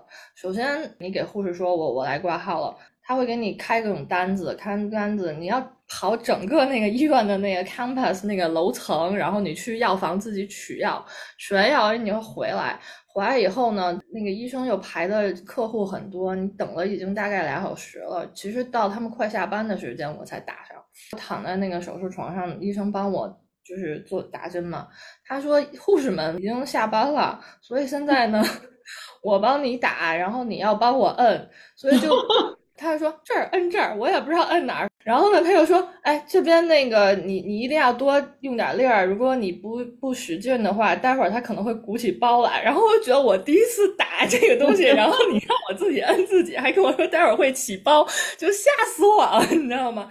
他打的很细，其实我觉得那个医生真的很好，就不是说医生不好，只是说公立医院可能人手不足，造成一些体验不好。就是他打的很细，你每个地方都要摁。最后就是我两个手就是平举在那个额头上，一直这样包着摁，然后最后就你知道，第二天是我的胳膊肘和这个斜方肌的肌肉酸，就是因为一直很紧张的在这摁。哎，我其实都不知道国内是公立医院可以去做医美的。可以的，我一直就是在我的心目中，医美就是 salon，就是因为澳洲的话，不就是澳洲有公立医院吗？就有有有。公立医院也做，对对对，呃，但澳洲医院呢，它只是在你要去呃你的 GP 去开，就是你的皮肤是有问题的，比如说你有痘印，你有痘印，你有痘坑，你想把它解决掉，然后他会 refer 你去公立医院，他帮你去打一些水光那些东西。哦，好奇怪。对，都会，这边公立医院也有。哦，就是公立医院，它会是从疾病的角度，就比如说这个东西影响到你正常生活，它会去帮你解决。对，但是确实，国内公立医院也不可以走医保，就是完全纯自费的一个状态。我是觉得说，主要是如果你是没有太多经验，你初次去，结果你自己手忙脚乱，然后你又很这个紧张的状态下，我觉得这个可能会给自己体验造成很大的影响。对，还要自己做自己的护士，真的很吓人。然后你知道最后你摁完以后下来，他还说你要观察一下嘛，然后你就 坐在那里，然后摁自己的额头。你摁多久？请问？我忘了半小时还是多久，但我肯定摁不了那么久，摁个十分钟我恨不得就不行了。然后我手拿下来，发现那个棉布上面有有血点儿嘛，就是那个针眼会往外露，我就给吓着了，然后就给摁回去。我上次就是额头上爆了一颗痘，嗯，然后呢，我本来也没有去管它，然后越长越大，我就去了医美。我之前经常去那那家医美，他说哦，我帮你打个消炎针。打完了之后呢，我看它也没有什么变化，然后我就挤，然后挤挤挤挤挤出一个坑。不是你都打完消炎针，你为什么要挤呢？就是我。不想让它存在在那里。你在说什么？你懂吗？就是很丑，头上有一个大痘痘，就是你很明显的一个地方。我知道我自己的皮肤，然后一般我挤的话都没有关系，但没知没想成，就是它打完了消炎针之后，感觉里面的东西就被硬化了。嗯。然后我打完之后，我就就是一个一个东西就没了，然后那儿就变成一个缺了东西的地方。对我一挤，然后就挤出了一个坑。那个坑现在还在吗？应该还你还能看得到吧？应该是哪边？这边有一点点硬，有个疤，现在应该就是。那你应该现在就是那个换 T 换 shirt 的那个客人，我感觉不到，只有他能感觉到。你的左边、右边什么的不太一样。就是有的人可能是那种呃疤痕性皮肤，有的人不是，我就不属不属于疤痕性皮肤。我是我是疤痕性皮肤，自愈能力很好的那种。但是我发现哦，就是我可能二十小几岁的时候。脸上痘痘挤一下，大概两三天就消了。嗯，但是现在三十以上了，这个痘痘可能要持续到十五天才能消掉。对，你看像他这种打了人家医美中心给他打了消炎针之后，自己回去乱挤。如果你通过直白美学去研究的联系的机构去做的这样子类型的这种医美的话，你的客服，你的这个一对一客服是绝对会阻止你做这些事情的。他会跟进的。对，他会跟进，他会问你说你最近怎么样，然后你就跟他讲说，我好焦虑，为什么额头上还有一块？他一定会说，千万不要挤，里面是硬的。他就会告诉你，挤完之后就是一个坑。你还是出片的。我跟你说，我当时这个坑丑了很久，最后我怎么解决？我最后只能拿那个痘痘贴，而且还要买那种就是超大 size 的痘痘贴，然后贴在头上，太丑了，就是还不如不挤。你选择是那个有痘有坑还是痘痘贴的哪三种丑陋？还是痘痘贴吧，痘痘贴还可以佯装成说我是打了一架，感觉很酷帅。我有我有我有。呃，贴那个创口贴，然后大家窗口贴好像好一点，大家都说哎，好看。创口贴感觉好像你跟人打了一架，或者撞到头，撞到玻璃了。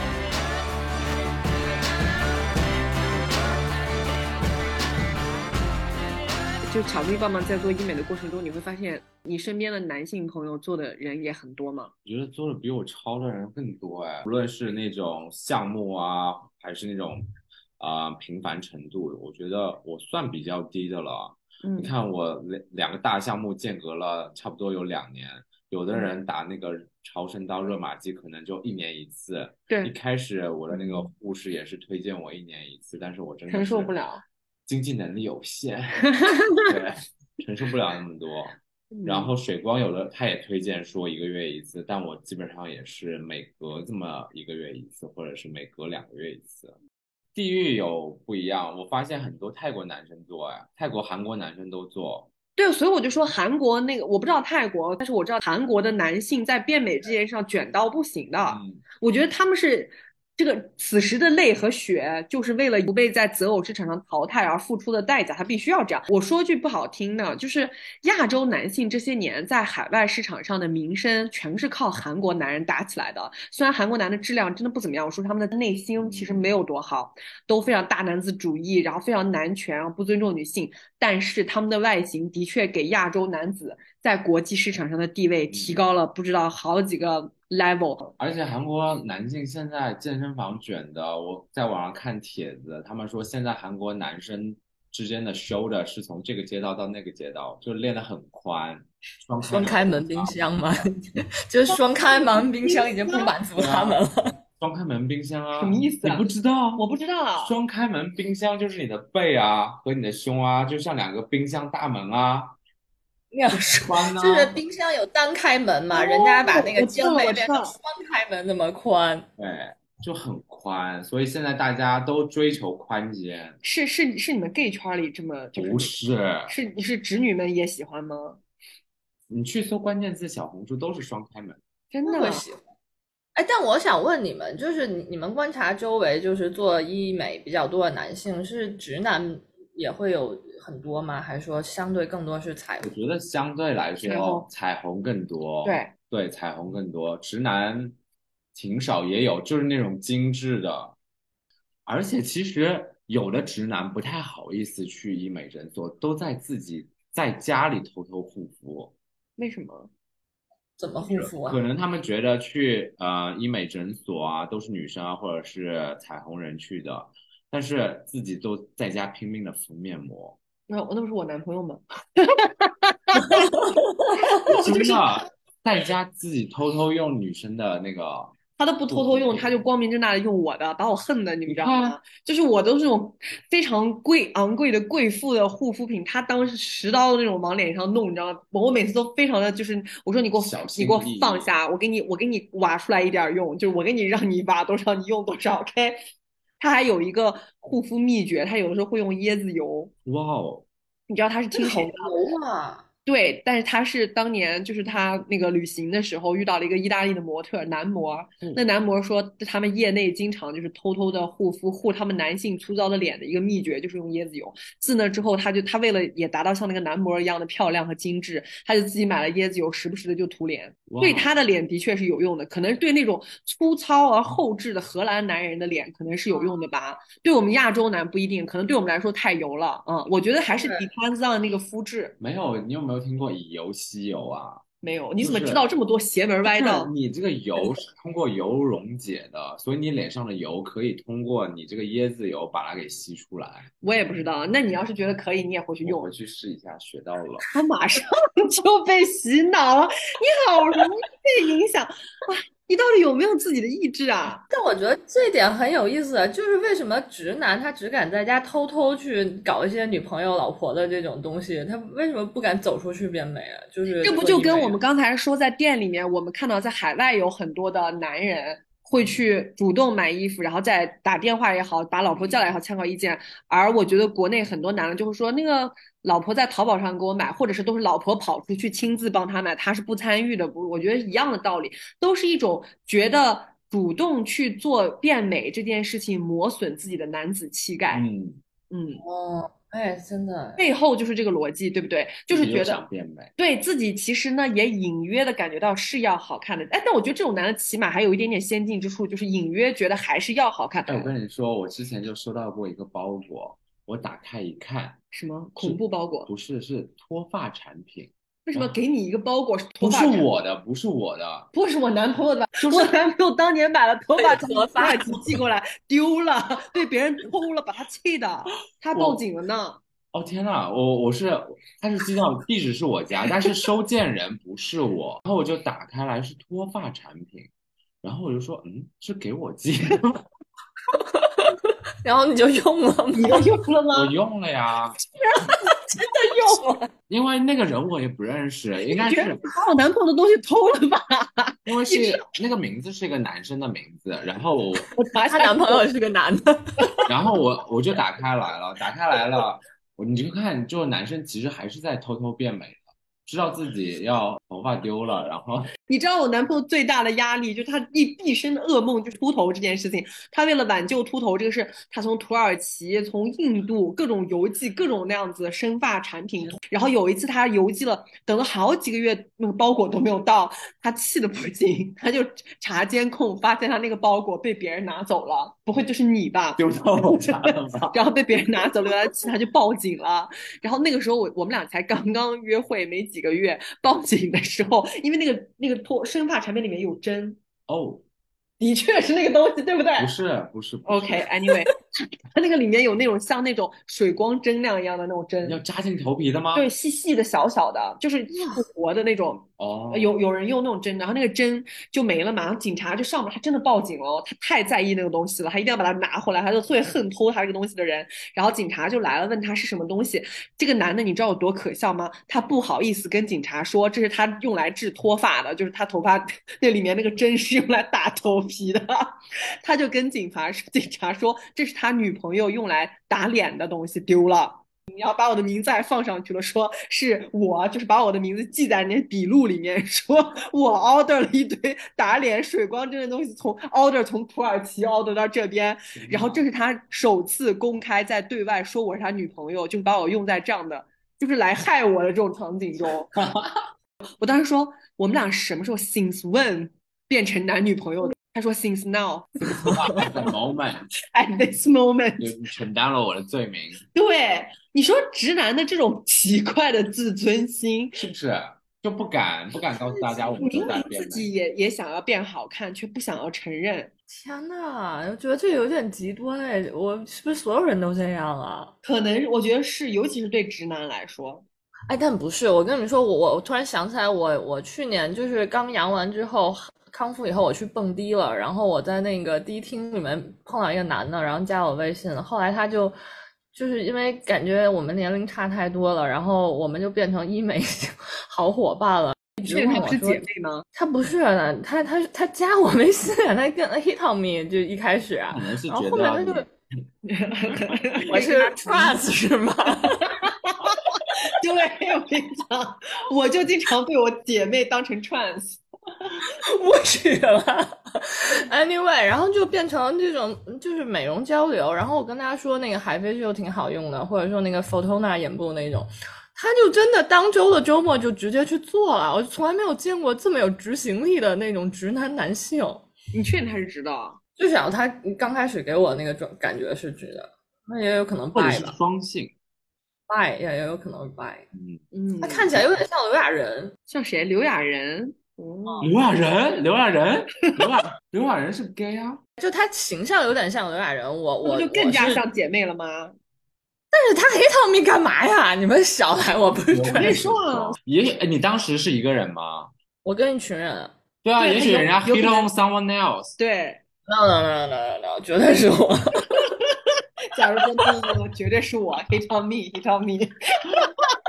从未见过假如如此有自信的人。咪咪咪咪咪。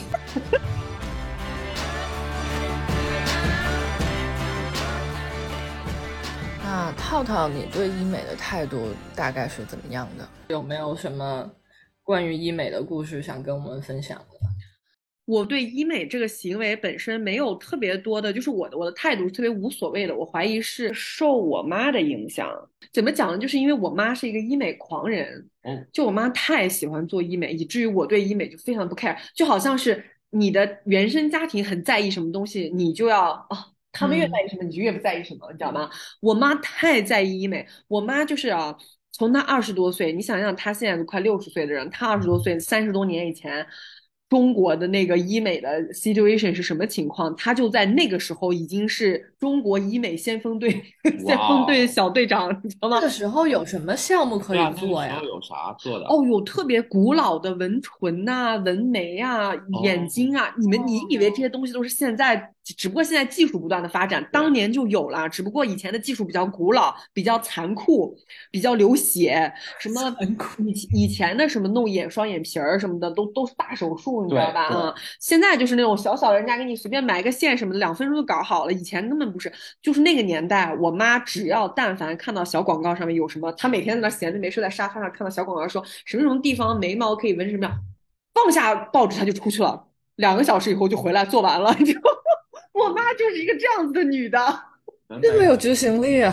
对我妈在变美这件事情上的执行力简直强到难以形容。我妈对美妆产品的那种热爱，对她就刷各种那样子，就小红书啊什么东西里面介绍什么什么香新的这个香啊什么这个的这个她也喜欢，但是不如医美喜欢的更严重。比如说我妈随着年龄的不断增长，她会做不同年代，随着现在时代的翻新，她会跟着新流的这个新的技术不断的翻新她做过的东西。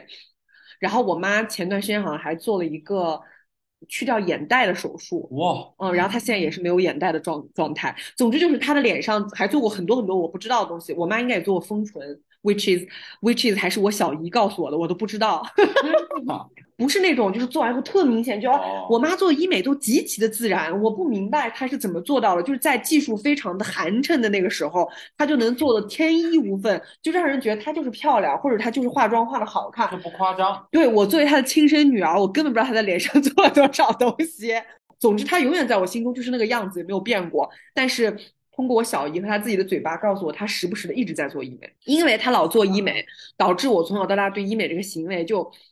我就特别不 care，就像我妈特喜欢吃青菜，我就不想吃这个青菜一样。然后一直到要不是那时候我失恋加痛苦，想要让自己感受疼痛，我应该不会从热玛吉开始入坑儿啊。我入坑就是从热玛吉入的，而且一入的这个东西就特别有效果，你知道吗？后来又做超皮秒，我因为我有我有很多雀斑，超皮秒的效果也特别明显。但是在这边人就觉得雀斑很性感。对，所以我没有去全，就是去到变得淡了。就以前特别重，现在我还是有雀斑能看到，但是没有以前那么严重，就是颜色特别重啊。后来我又做了一些，就是光子嫩肤，也是为了让我的皮肤颜色更均衡。我基本上不太会做那种很大型的那种什么医美啊，或者我我也没有打过水光，就没有做那种注射类，我有点怕。嗯，我觉得我听你的故事，其实就是我跟我妈的反转。就是我现在变成像我跟我妈关系里面，我更像你妈。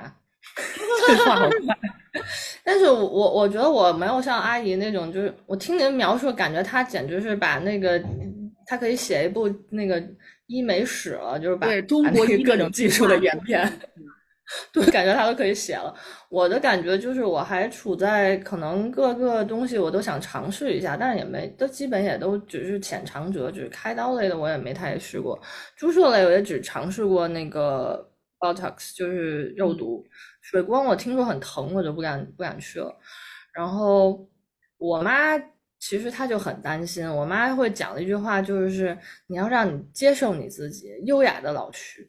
然后我就觉得，嗯，我我就只是做个光子嫩肤，这种黄红光乱七八糟照一照，我怎么就不优雅了呢？然后他就很担心，好像是说我一旦开始了这个做医美这件事，我可能后面就会变成像那种整容失败的那种，就是女性一样，就是整个人状态很奇怪，像脸都已经夸张到那种失形的那个样子。我不知道他为什么对我有这样的一种恐惧和那种担忧，而且他夸张到什么状态？就是比如说我头一天晚上喝酒了或者吃咸了，第二天脸不是会肿吗？嗯。水肿，这个时候我见他，我妈就会说：“你是不是对你脸做了什么？”然后说：“没有啊，我就是出去喝了个酒啊。”他就很担心你没有信任了，对他没有信任。但其实我基基本也没有做什么，我觉得就是克拉提，还有什么超声炮、肉毒、光子、超光子这些，其实没了。我觉得都还算很安全的范畴，对。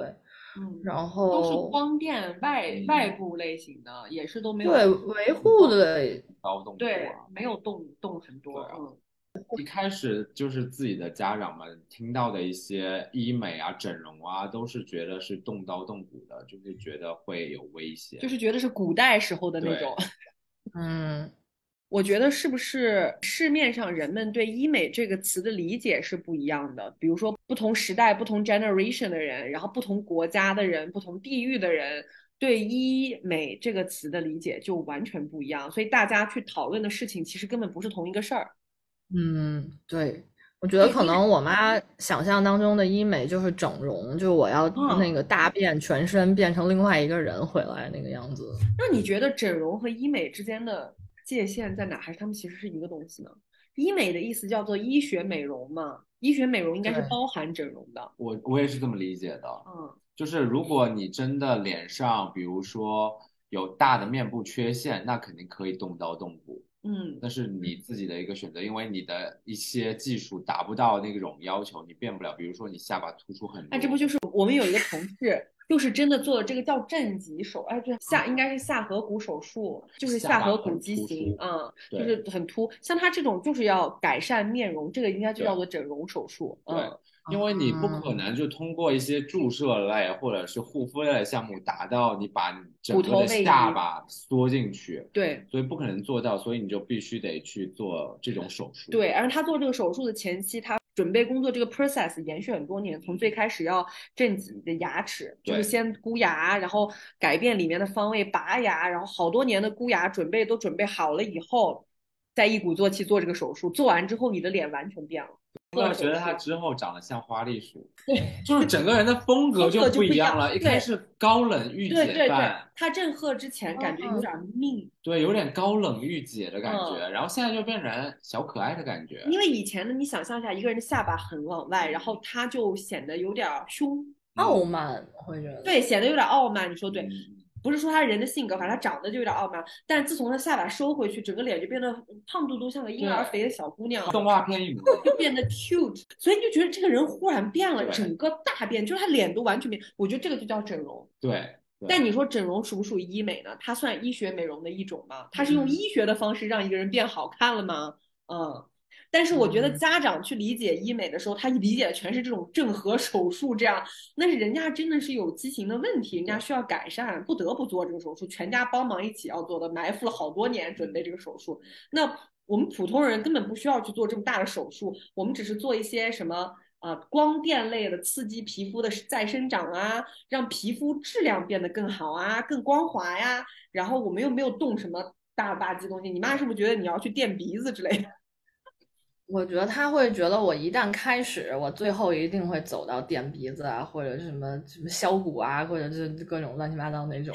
你觉得我们偶尔去做一下这种普通类的医学美容的人，和真的你妈理解到就是要做到很多很多才会罢手人之间，我们的区别是什么？我觉得不能说好区别吧。我觉得，我觉得你要看科技的发展。什么叫科技发展？就说如果有特别轻松就能把鼻子弄高的，你也对啊，对啊，就是比如说不是注射性的，或者是呃是怎么怎么样子的，他帮你打造一个三 D 的，或者是什么啊那种三 D printer 出来的那种，就没有受苦的，你愿不愿意做呢？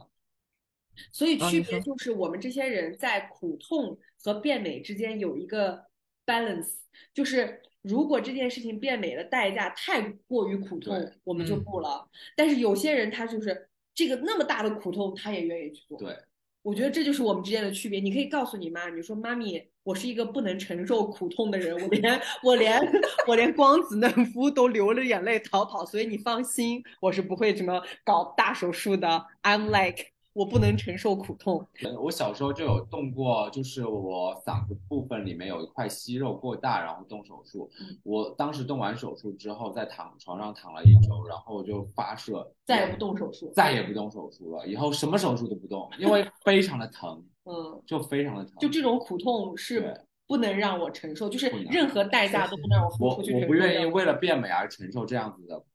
哎，我觉得我们聊到了一个核心的问题，就是对我们来说，我觉得就像我们最开始说服美役服不服美役，不不是服美役的人，就是变美这件事情始终是愉快的，不承受过多苦痛的，没有让我付出特别大代价的，然后让我得到了好的结果的。我们这种变漂亮，我觉得是一种让人愉快的。但是如果在变美这件事情上，我承受的代价超过了快乐，就我们就不会做了。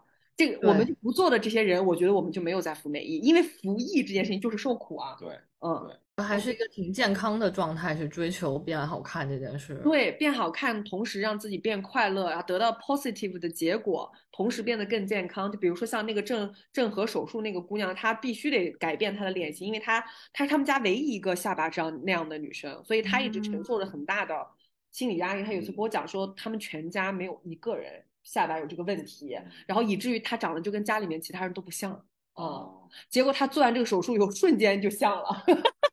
原来他们才更有归属感了嘛。本来按照基因来说，他就应该是现在这个小可爱长相，他就不应该是那个很高冷和命的长相，那不属于他的基因长相，那好像是哪个地方出了问题。哎，你刚才讲到说，就是我们怕疼不想动手术这个，我突然想起来，也是有一次我我忘记把那件事情告诉我妈了。如果我告诉她，她可能会更放心一点。就是就是很多年前我皮肤出现状况的时候，我去医院做过一次针清，然后他做针清的时候，他不给我敷麻药，就直接去挖你的痘痘嘛。但那个我觉得是比光子还要疼。那一次我是真的，我躺在床上。就是我一直在哭。你知道公立医院的那个风格，一开始是那种，就是大家都很忙，所以没有时间理你，你知道吧？就所以开始会相会有点这个，就是怎么讲，有点不耐烦。对，很痛。我一开始进去的时候，他说洗完洗没洗脸？洗没洗脸？去洗脸。就是那个，然后你就弄完以后，你很忐忑的躺在床上。然后他说，哎，你这个防晒霜都没洗干净，哎，看看你洗的啥？然后就拿那个一个纱纱布帮你擦，然后擦半天以后就。擦半天，帮你开始那个用针轻轻，哇塞！就是一旦开始，就就是一开始很疼，然后但是我告诉我自己可以忍的，就没什么。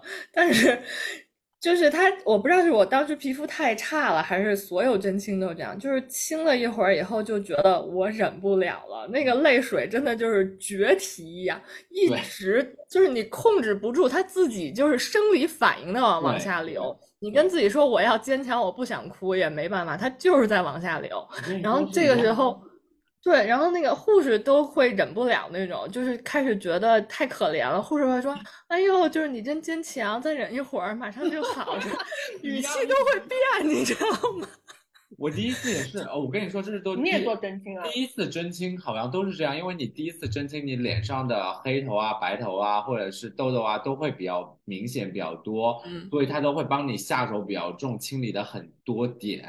我第一次也是针清的，跟他一模一样，不要不要不要的。我当时说，我我不要不要不要！我当时就在那边想说，我怎么办？我怎么办？还有这么多地方要清理，还有这么多地方要……对对对，这样子让我想一些美好的事物，一些苦痛。我就在想，我们家狗是多么的可爱，好可爱的一张脸。你好，你好像回光返照要死了一样，真的很痛。我跟他一样，也是泪眼决堤在里面。你们亲完了吗？亲完了，亲完了呀！那肯定已经打开始了，你怎么说不清不是第一次针清会这样痛，但第二次、第三次，因为你的脸上就很少有白头黑头，然后慢慢慢慢的就不痛了，或者是这个。后来再也没敢去过，太想帮你清理了。嗯，哎，我我想提个问题，这个针清是不是我经常在小红书上会刷出来那种弄黑头的视频？他们是不是在干针清这个事儿？就挤黑头，那个人噗把那个黑头拔出来，拔出来白头黑头，我就看的特别爽。然后自从大数据知道我喜欢以后，就不停的给我推，每次推我就忍不住又恶心，然后又把它看完，好爽啊！不太一样，你知道吗？每每一个让你爽的视频下面都有一个那个满脸泪水的人躺在下面，被人我就在我就在想，哎，这些人看起来还挺正常，原来他们在流泪哦。很痛苦，真的很痛苦。天呐，我觉得妈妈要是知道，其实你是不能忍受痛苦，会泪流满面，她就应该放心。你不可能去把你的骨头那儿挑一下，那儿搞一下，好吗？很痛。所以我觉得从这一点来说，确实我们找到了那个分歧点，就是不能忍痛。我觉得那些会为了变美去如此巨大的痛苦都能忍受的人。他们内心一定有更大的痛苦，超越了这个痛苦，就像我觉得像你一样，对，就像当时的我一样，一定有他内心深处真正巨大的痛苦。哎，我觉得我们发现了一个大机密，就是我觉得能忍受如此 physical 疼痛的人，他一定。他的生活中一定有比这个更痛、更痛的事情，就是痛到他觉得这么痛的事儿我都能忍受了，就必须要干。觉得去忍受这样痛苦的人，他其实内心是有创伤的，或者是他生活中是有创伤的。如果如果有妈妈担心这样的事情，或者想要阻止这样，那么最好我们我觉得针对这个创伤。去解决他生活中那个真正让他痛到不行的事情，把那个事情解决，他可能就不想尝试，他就不想尝试这个疼痛。和解了和自己，我觉得自己变老了，就这样子吧。就反正你也不可能再回到二十七岁了，离二十七岁也越来越远了。你提到刚刚这一点，我会想起以前我上课的时候，有一次我们就是做那个心理咨询的课程的时候，有一次。我们我们做一个模拟的这种访谈嘛，然后有一个学员他就是模拟那个来访，然后老师就模拟就是真的跟在跟他做一个咨询，然后这个来访讲说他的困扰就是太胖，他要减肥，然后呢，这个咨询师就会问他说。那你变瘦以后，你想，你我会觉得有什么不同呀？就是这种，然后你会渐渐发现，其实我们想变瘦、想变美，很多人在很多人生活里的表现上，它其实是一个途径。就变瘦以后，我可能能有。男朋友，或者说变瘦以后我会有更好的工作，或变瘦以后会怎样？就我觉得可能很多时候别人担心医美就是会造成一种就是没有边界的在一个人生活当中的弥散，可能也是因为说怕我们把变美这件事变成一个途径了，就好像得到一旦变美，对就能变成的。但假设说我就是想让脸变干净，那我觉得这个可能就没有太大的问题。对。就是不要把它当成一个 master to get something。嗯嗯，你不要理解说我承受这样的创痛之后，生活中的某一个困难会被解决之类的，你不能这样去期待。如果你抱这种期待的话，你可能这个医美本身也会做失败。对，嗯，因为你对它抱有的期待太高了，不要太把生活的什么。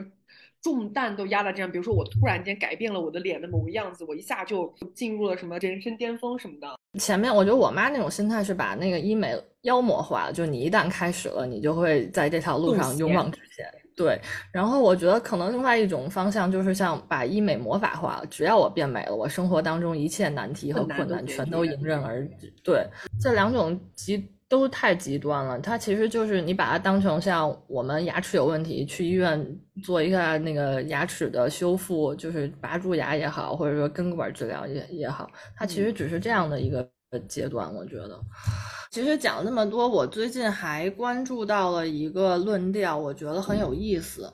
嗯，其实很想跟你们讨论，就是我不知道你们有没有看《浪姐》呀？看了。我看了，好激动，我超爱。然后你你有看那个龚琳娜和小美的那个对话那里吗？brief 一下，就是小美是一个就是日本的艺人，然后呢，她是走那种非常可爱挂，然后呢，但形象很可爱，但她声音其实非常浑厚，然后很很粗粗粝的那种，就是非常反差大的一个状态。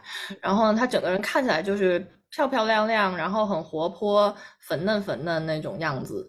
然后呢，龚琳娜老师你应该知道吧？嗯嗯，我知道，就是就是感觉很普通的我们一个中年的姐姐，就身边的一个人的感觉。然后他们他们一起搭档做一个舞台的是之前，然后有一场谈话，然后龚琳娜就跟小美说说她从小。就她的家人，她周围人都说你长得不好看，你不应该穿粉色。然后粉色是给漂亮的小女孩穿的，你穿不了粉色。然后导致他到现在，龚琳娜应该有四十多岁，四五十岁，我也不知道具体多少。说他觉得他他不能穿粉色，然后他只能穿红色，因为红色是一个有攻击性的，好像女王一样的颜色。但是我觉得他那段话里透露出，其实他一直有一种缺憾，就是。他没有在小时候想穿粉色的时候被好像允许去穿粉色，然后小美那个时候就举起一个粉色的一个玩偶还是啥我忘了，然后就摇摇就摆摆手嘛，因为他也中文很也不好，然后他直接就点那个粉色，然后又指龚琳娜，然后就意思就是你可以是粉色的，然后那场谈话就是。整个人都在那个屏幕后面就看哭了，我觉得特别感动，我就觉得爆哭。哎，我觉得姐姐你也爆哭了，你也 get 到。那你们俩隔着屏幕拉手吗？是爆哭，包括他的那个舞台，我也是爆哭。对对对，花海非常的，你看一下，你缺失了很多套套。然后就这一场，他的整个谈话到后面舞台都特别让人感动。情况下，我在 B 站看到了一个视频。然后是让我非常意外的一个视频，因为他说龚琳娜好像就是她在那个舞台上最后穿了粉色，他说这看起来是一个女性的好像一个胜利，龚琳娜个人的胜利，但实际上我们女性应该争取的是不要变美的权利。然后我整个人震惊，他说为什么我们女性好像？都已经这么成功了，像龚琳娜一样做了国家级的演员，可能世界上她都已是屈指可数的这种歌唱家，但是她居然最后的眼界或者说她关注点只是我可不可以穿粉色，我可不可以变美，我可不可以被别人认为是美的？我们应该像男人一样，我们根本就不在意自己是不是美的，美在我们世界里根本就不值一提。我们应该像就是去。好像巧取豪豪夺一样，我们就争取权利，去争取你要金钱、财富，然后我们争取话语权。而美是非常不值得一提的一点，所以女性应该争取的是不变美的权利，是变丑的权利。我要疯了，好吗？非常的震惊，你知道吗？我要疯了好吗？这个歪理邪说不就跟我们那时候录女性与她看不见的性一样，提到那个，因为男的喜欢性，我们就要用不喜欢性来对抗，完全忽略掉，比如说性本身它是美好的，我们要不要它也完全和男人无关这件事情。哎，结果在美这里又是美本身是好的。哦，结果你因为男的都不在乎美，男的把自己一天到晚搞得邋遢又丑陋，但是男的获得了成功，男的是这个男权社会里站在高位的那一方啊，那我们也应该像男的一样，不要追求美，我们就能和男人一样，要掌握权力、掌握金钱，站在高位了。你听着不觉得可笑吗？所以你对这个世界上本身好的东西是完全没有自己判断的啊！你判断一个东西好不好，完全是根据男人来判断的。不管你是为了对抗男人而把男人也说好的东西非要说不好，还是你为了学习模仿。好男人非要对一个本身好的东西不屑一顾，你都简直是莫名其妙，好吗？静下心来想一想自己这个绕着男人走的逻辑，对人类、大自然、宇宙一系列客观存在来说，本来就好的东西，性也好，美也好，都是不以男人的喜好为转移的。OK，他们本身是好的就是好的，你能不能享受到这份好，完全看你自己有没有去享受它的主体性。我们俩经常做播客时候在崇尚的一个思维和想法，就是一切由我出发。我也想幸福，我也想要美这个东西，我想要这个世界上好的东西，我希望这些东西是属于我的。这个我把你的名字念出来的这个我，至于别人，这个别人是男人还是女人，老人还是小孩，他们想不想要，他们喜不喜欢，Who 他妈 fucking care？龚琳娜有没有钱，成不成功，和她就想穿一次粉红色衣服这件事情矛盾吗？就让她穿呀。为什么？因为她成功了，她要做一个表率。因为男的都不在乎粉色，他就也不能在乎。那我就像我刚说，如果这个世界上男的都不吃香蕉，如果一个特别喜欢吃香蕉的女的就不能吃香蕉了吗？他吃香蕉，别人就说优秀的男人都不吃，你能不能给我优秀一点，把香蕉吐出来？如果这个女生她就是很喜欢吃香蕉，她这份渴望，她这个欲望得不到满足，就让她憋着。这种逻辑建立在满足自己是不重要的。你本来就是缺失着自我长到现在的，然后你还养成了一套完全缺失自我的逻辑，还把自己给自洽了。我觉得他这里面。有一点，他可能觉得只要是美的，只要是有关女性的美的东西，都是由男性定义的。但是我觉得有时候我就觉得这种讨论也很有意思，就是我们反对说把蓝色给男性，把粉色给女性。但是有没有可能有些女性她就是想要粉色呢？其实要反对的是把颜色直接分配这件事，而不是反对喜欢女粉色的女性这件事。大家想要什么颜？色都可以有，他觉得粉色美，他喜喜欢蓝色都是可以的，而不是说因为有一个校服蓝色和粉色分完了，所以只要再想穿粉色女性，她就一定是受了这个文化的荼毒，一定是被压力洗脑之后做出的选择，一定成为了一种奴隶。我觉得这一点可能是没有认识到一点。就是好像因为你所处的文化规定裙子是女生穿的，然后你就觉得我们女生应该把裙子脱了，也穿起裤子来像男的一样。那问题是在苏格兰文化，或者是更早以前的苏格兰古代的时候，那男的都穿着裙子，那他们那个文化下，你这个逻辑就行不通了呀。也就是说，你的逻辑完全是 based on 你现在所处的这个小小的狭窄的，你你和门口这。五千多个人，你们营造出来的一种文化，你稍微再往远走一点，往高看一点，你这个你这个逻辑完全站不住脚了，就不 make sense 了。那你这个逻辑是从哪里来的？你你在跟谁斗争呢？你最终斗来斗去就是在淹没自己的欲望，在欺负你自己。他就想 convince 自己。对，在我的眼中，我的价值观就是这个世界上最不能辜负的就是自己。你可以辜负一切人，你可以打引号的欺负别人。不是真的让你欺负，但是你不要你欺负你自己，不要为了所谓的深明大义去牺牲自己的利益和自己的欲望，这是我最厌恶的。我觉得人呢，就是因为太不在乎自己了，才生出这么多乱七八糟的问题。对，然后我觉得刚刚就是我们在。辩驳这个理论的时候，套套也提到了很好的一点，就是其实男性也在偷偷的变美，并不是说他们只把这个美加到了女性身上，这是一个全人类在追求的东西。我们所有人都希望自己变得更好、更好看一点，不管是更多的头发、更好的皮肤也好，或者怎样更好的身材也好，我觉得这个东西它并不是只属于我们女性的，它它其实是我们大家不管是暗暗的还是在。摆在台面上的，还是说怎样的去争取的变好这件事，它其实不是你把它当成一种压力，那就别去变了，因为那个不是你想变的方向，那个是被强迫。但如果是你自己想的话，那就没有问题，不用说你想变得更好看，想去做医美，但别人跟你说你这个是走了在服美役的路，然后你说哦，那我不去了，这个真的是被胁迫了一种状态，我觉得。几千年以前，你说那个罗马那个时候，那个时候不是男色盛行嘛？然后那时候对男人的美色要求的多高，就是所有的你现在看到的雕塑、画像，那个米开朗基罗那时候弄的都是男人的裸体。古罗马那个浴场里面，全都是大家光着身子在里面左欣赏右欣赏。你会发现在那个文化下面，男男女女都很在意自己的身材好不好看，脸好不好看。虽然那个时候的卫生条件很差很脏啊，但大家变美那个心和对形体的那个要求一点都没有少。其实变美这件事情，它是一个好的东西。如果美代表着坏，我们的艺术就不会发展到今天这一步。所以去向往美，为什么是错的呢？有错的是只让女性去变美，而男性不变美，或者是只让女性为了变美牺牲一切，而男性可以只去要那些漂亮的女性就可以了，就达到自我变美了。这种文化，这种因为男人偷懒而衍生出来的这个入是错的。但是全人类的这种向往美的心。是没错的。人类本身所谓的美怎么定义呢？每一种文化、每一个时代，什么样的样子是美？这个美又在不断的变化。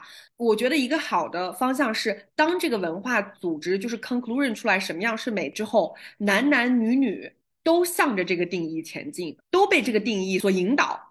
我们有一样的差不多的小小的这种冲动，也有差不多放弃的权利，也有差不多的不去 care 你的这种环境，让我们那种感觉变得更加的平等。然后我就会觉得我们同时向往一样的美。这种美是此时此刻这个社会和文化环境中所营造出来的一个共同的规则和目标，然后我就会觉得说，OK，这个美是可以去集体向往，就像古罗马那个情色浴场，就男男女女我在那个年代哦。我知道你想好吗？大家都拖着光着身子在那个浴场里，我就展露我的身体。如果那时候身体不好看，可能你会有点羞耻，但是那个羞耻感是是男女都有的，感觉是非常公开的，而且是公平的。他们当时就崇尚这种身体漂亮，那大。大家就为了身体漂亮去健美啊，所以健美运动就是从那时候开始的。我为了要这样美，我就创建这样一套运动啊，大家一起去成为那个美。那现在不是这样的，很多女生觉得不公平的地方在于，是只有自己被规则席卷了，而男的不用。我们今天请这个嘉宾呢，也是为了要告诉大家，其实，在某一些环境和文化中，男性也是在向往美，并且为了美这件事情卷自己的。那我觉得是不是就说明，既然不是男性不能向往美？那就是我们的某一些东西出了问题，是不是我们改变某一些东西，也能让你身边的男人进入这种让他变得更好看的这个回旋？对，进到了新的单位，是一个比较 corporate 单位，在 office 里面工作嘛，对吧？嗯。我刚进去的时候，我就发现大家其实穿的还都挺，就是挺正式的。然后我就开始观察一些细节，我就发现每次开会哦，大家的衬衫都是。烫的就是那个你的，呃，肩部到袖子最底部有一条线，每个人都烫出了那条线。我作为一个在服装店工作的人，我都不注意这些细节，但是在 office 的人，他们就每个人都有那条线。然后回去我就跟我 partner 讲说，我也要那条线。我就花了两个晚上，把我所有的衬衫全部在那边重新烫了一遍，又烫出了那条线。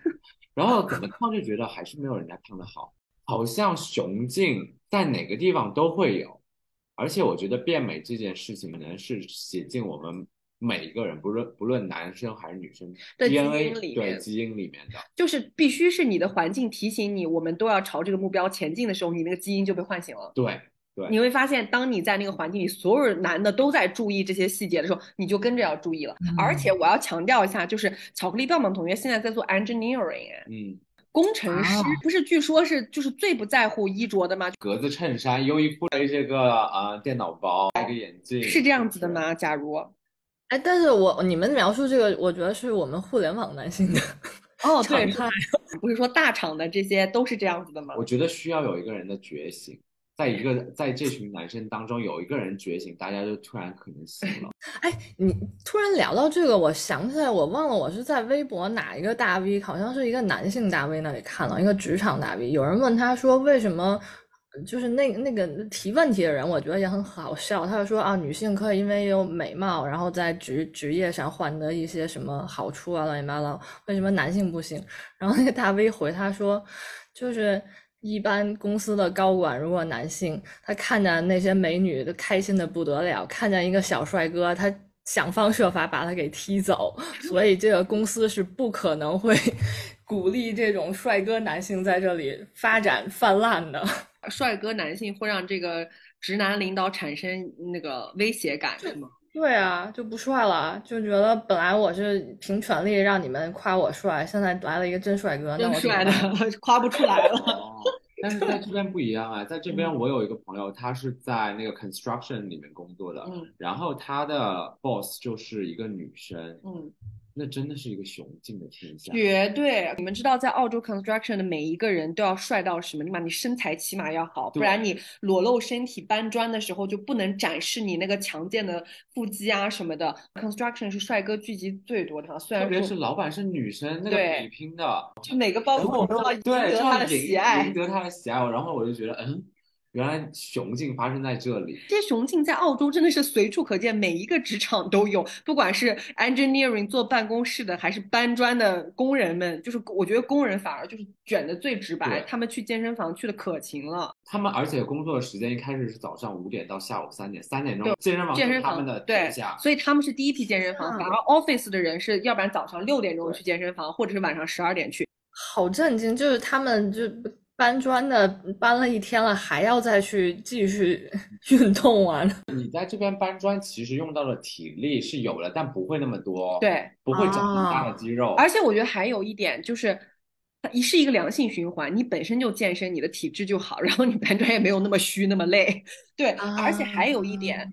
澳洲对工人阶级的待遇是非常好的，嗯，他们赚的很多，所以你本身钱又放在那儿了，就像我们在奢侈品男装店里面工作，很多 construction 的工人会到我们的店里面买东西，那你钱放在这儿，你需要一些衣着让自己变漂亮，你身材撑不起这些衣服，不是就被别人看笑话吗？那你就更加卷，就它是一个良性的循环，就是服装也要好，身体也要好，长相也要好看，身材也要好，那同时他的收入也达到了这个水平，他整个这个社会的体系是。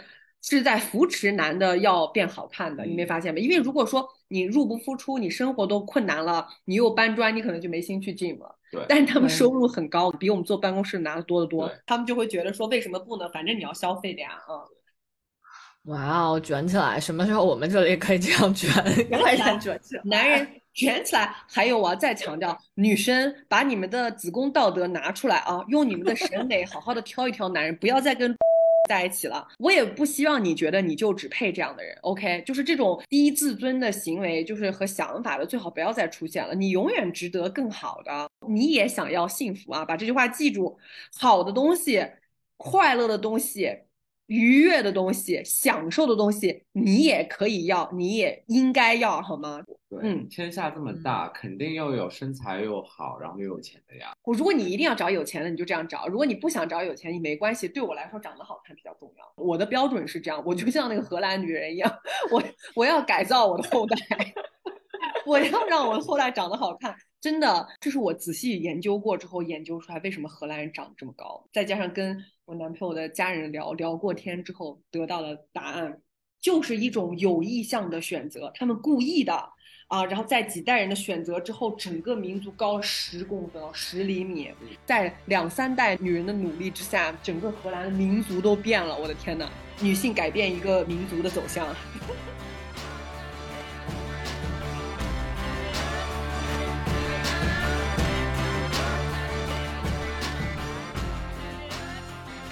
我觉得可能我们三个是比较统一的，都是把这个医美当做一件就是调剂自己，让自己心情更愉悦、生活品质更好的一件事情去进行的。可能我的诉求，比如说皮肤变更好，看起来更健康，然后更有朝气、更有活力一点，这个其实是医美帮助到我，然后它能帮助我在日常看起来就是一个活力满满的中年人，所以我觉得它其实是满足了我自己。就对我来说，医美的作用就是让我变得更性感。只要它能够帮助我变得更性感，我就会愿意去做。当然，这个愿意的尺度在于不能让我承受过多的痛苦。一旦承受过多痛苦，马上打住。我的 balance 就在程度在我的恐惧之下的，我都可以尝试尝试啊。那就意味着其实我做不了什么特别大的东西，只是一些小的呀、护理呀这样那，我觉得挺好的，让自己变得更性感或者更开心。因为我是一个非常 sexual 的人，嗯。我的话就是希望医美能让我从内心感到更加自信和更加开心，所以我才会去选择去做这个项目。嗯嗯，那我就觉得我们就是不用妖魔化医美，也不用就是所谓的假如说的魔法化医美，只要正确的对待它，把自己放在核心处，为了让自己快乐作为我们最终的指标，那我们就不会变成假如妈妈很担心的那种所谓的整容怪啊什么的，反而会。让自己每天的心情啊，还有状态都变得非常的积极向上。最后的最后呢，就是再跟大家提一下，就是所有听了我们本期节目，然后对不用付出特别大的代价，还有也不用承受巨大的疼痛，但是就能轻松的入门体验一些比较有直观效果的入门款项目的人，请注意我们直白美学这次提供给大家的一个非常非常好的六幺八大促的一个项目，叫做门票卡。就是直白美学这个门票卡，它涵盖了三个项目，一个就是光子嫩肤，一个是超光子，还有一个是功效水光。功效水光里面打的这个水光有三种选择，一种是嗨体二点五，一个是一颗星，一个是杜莎之谜的小黑瓶。其中我们非常推荐这个杜莎之谜啊，然后这三个项目加在一起，总共是一千一百多块钱，一千一百一十个亿，嗯，这个门票卡非常的划算。大家要知道，就是光子和超光子呢，是你入门医美绝对绕不过去的基础，也是我们之前聊了很多，所有的医生都会说是痛感最低的啊。至于是不是痛感最低呢？不敷麻药就是它的证据。OK，到现在为止，医美发展到如今，光子和超光子依然是医生就是最推荐以及他们手中最顺手的武器。然后呢，我们嘉宾最最推荐的，对他来说最有用的这个水光也是非常有效的，而且水光里面有三种不同的产品，你是可以自选的。那这三种里面，就是一颗星呢是主要负责抗炎，嗨体是主要负责补水。那还有我们最推荐的这个杜莎之谜，其实涵盖了前两个，就是一颗星和嗨。体的功效，然后它其实是更划算、更值钱的。如果你不想要非常针对前两个的任意一个的话，我们建议你选择杜莎之谜。当然，你要根据呃你的皮肤状态去联系一下客服。对，嗯，针对你的皮肤来做出这种选择。对，然后嘉宾也说了，他光打一个水光的价格，就是在我们澳洲这边合人民币就四五千人民币。结果这个水光加光子加超光子三个合在一起，在这个门票卡里才幺幺幺幺。真的，同学们，我。我要是和巧克力棒棒现在在国内，我们俩已经冲了，OK，就大家一定要把这个便宜占上，我们把这个门票卡早早的这个优惠买上。这次 deal 非常的诱人，其实我自己也会去买的，就是搞不好就是我们还要互相抢位置的情况呢。因为我如果你们在北京，可能在同一个机构会碰到。假如 对，会碰到了，因为我刚刚听了嘉宾说的那个水光的功效，我从来没尝试过，我也有点想去试一下。我觉得这个卡真的很合算，它不光是入门想尝试的，其实。其实光子和超光子就是我们其实维稳，然后这些时候都可以用的，所以它其实是一个长线可以用的项目。嗯，具体如果你们对这个感兴趣的话，可以看我们 show note 里面有一个二维码，然后你们扫描从那边就可以购买，购买方式也非常的简单。那我们今天的节目也聊了很多，然后跟大家分享了我们变美路上的一些，呃，有些是很啼笑不得的，有些是很凄苦的故事，也有一些让我们很震惊的故事。然后也谢谢大家的聆听，尤其感谢我们的嘉宾巧克力棒棒同学跟我们分享来自男性世界的这些雄竞的故事。已经没人记得他叫有劲了，是吗？最后重复一下有劲吧。有劲的巧克力棒棒！天呐，你好色情啊！他已经接受了 色情的理解，有点接不下去了。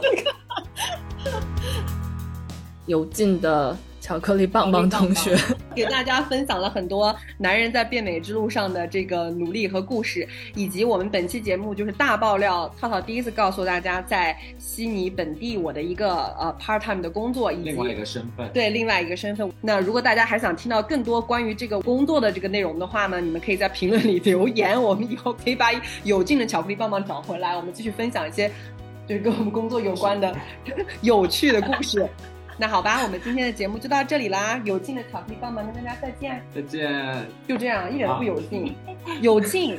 那要怎么再见啊？有劲一点，有劲一点。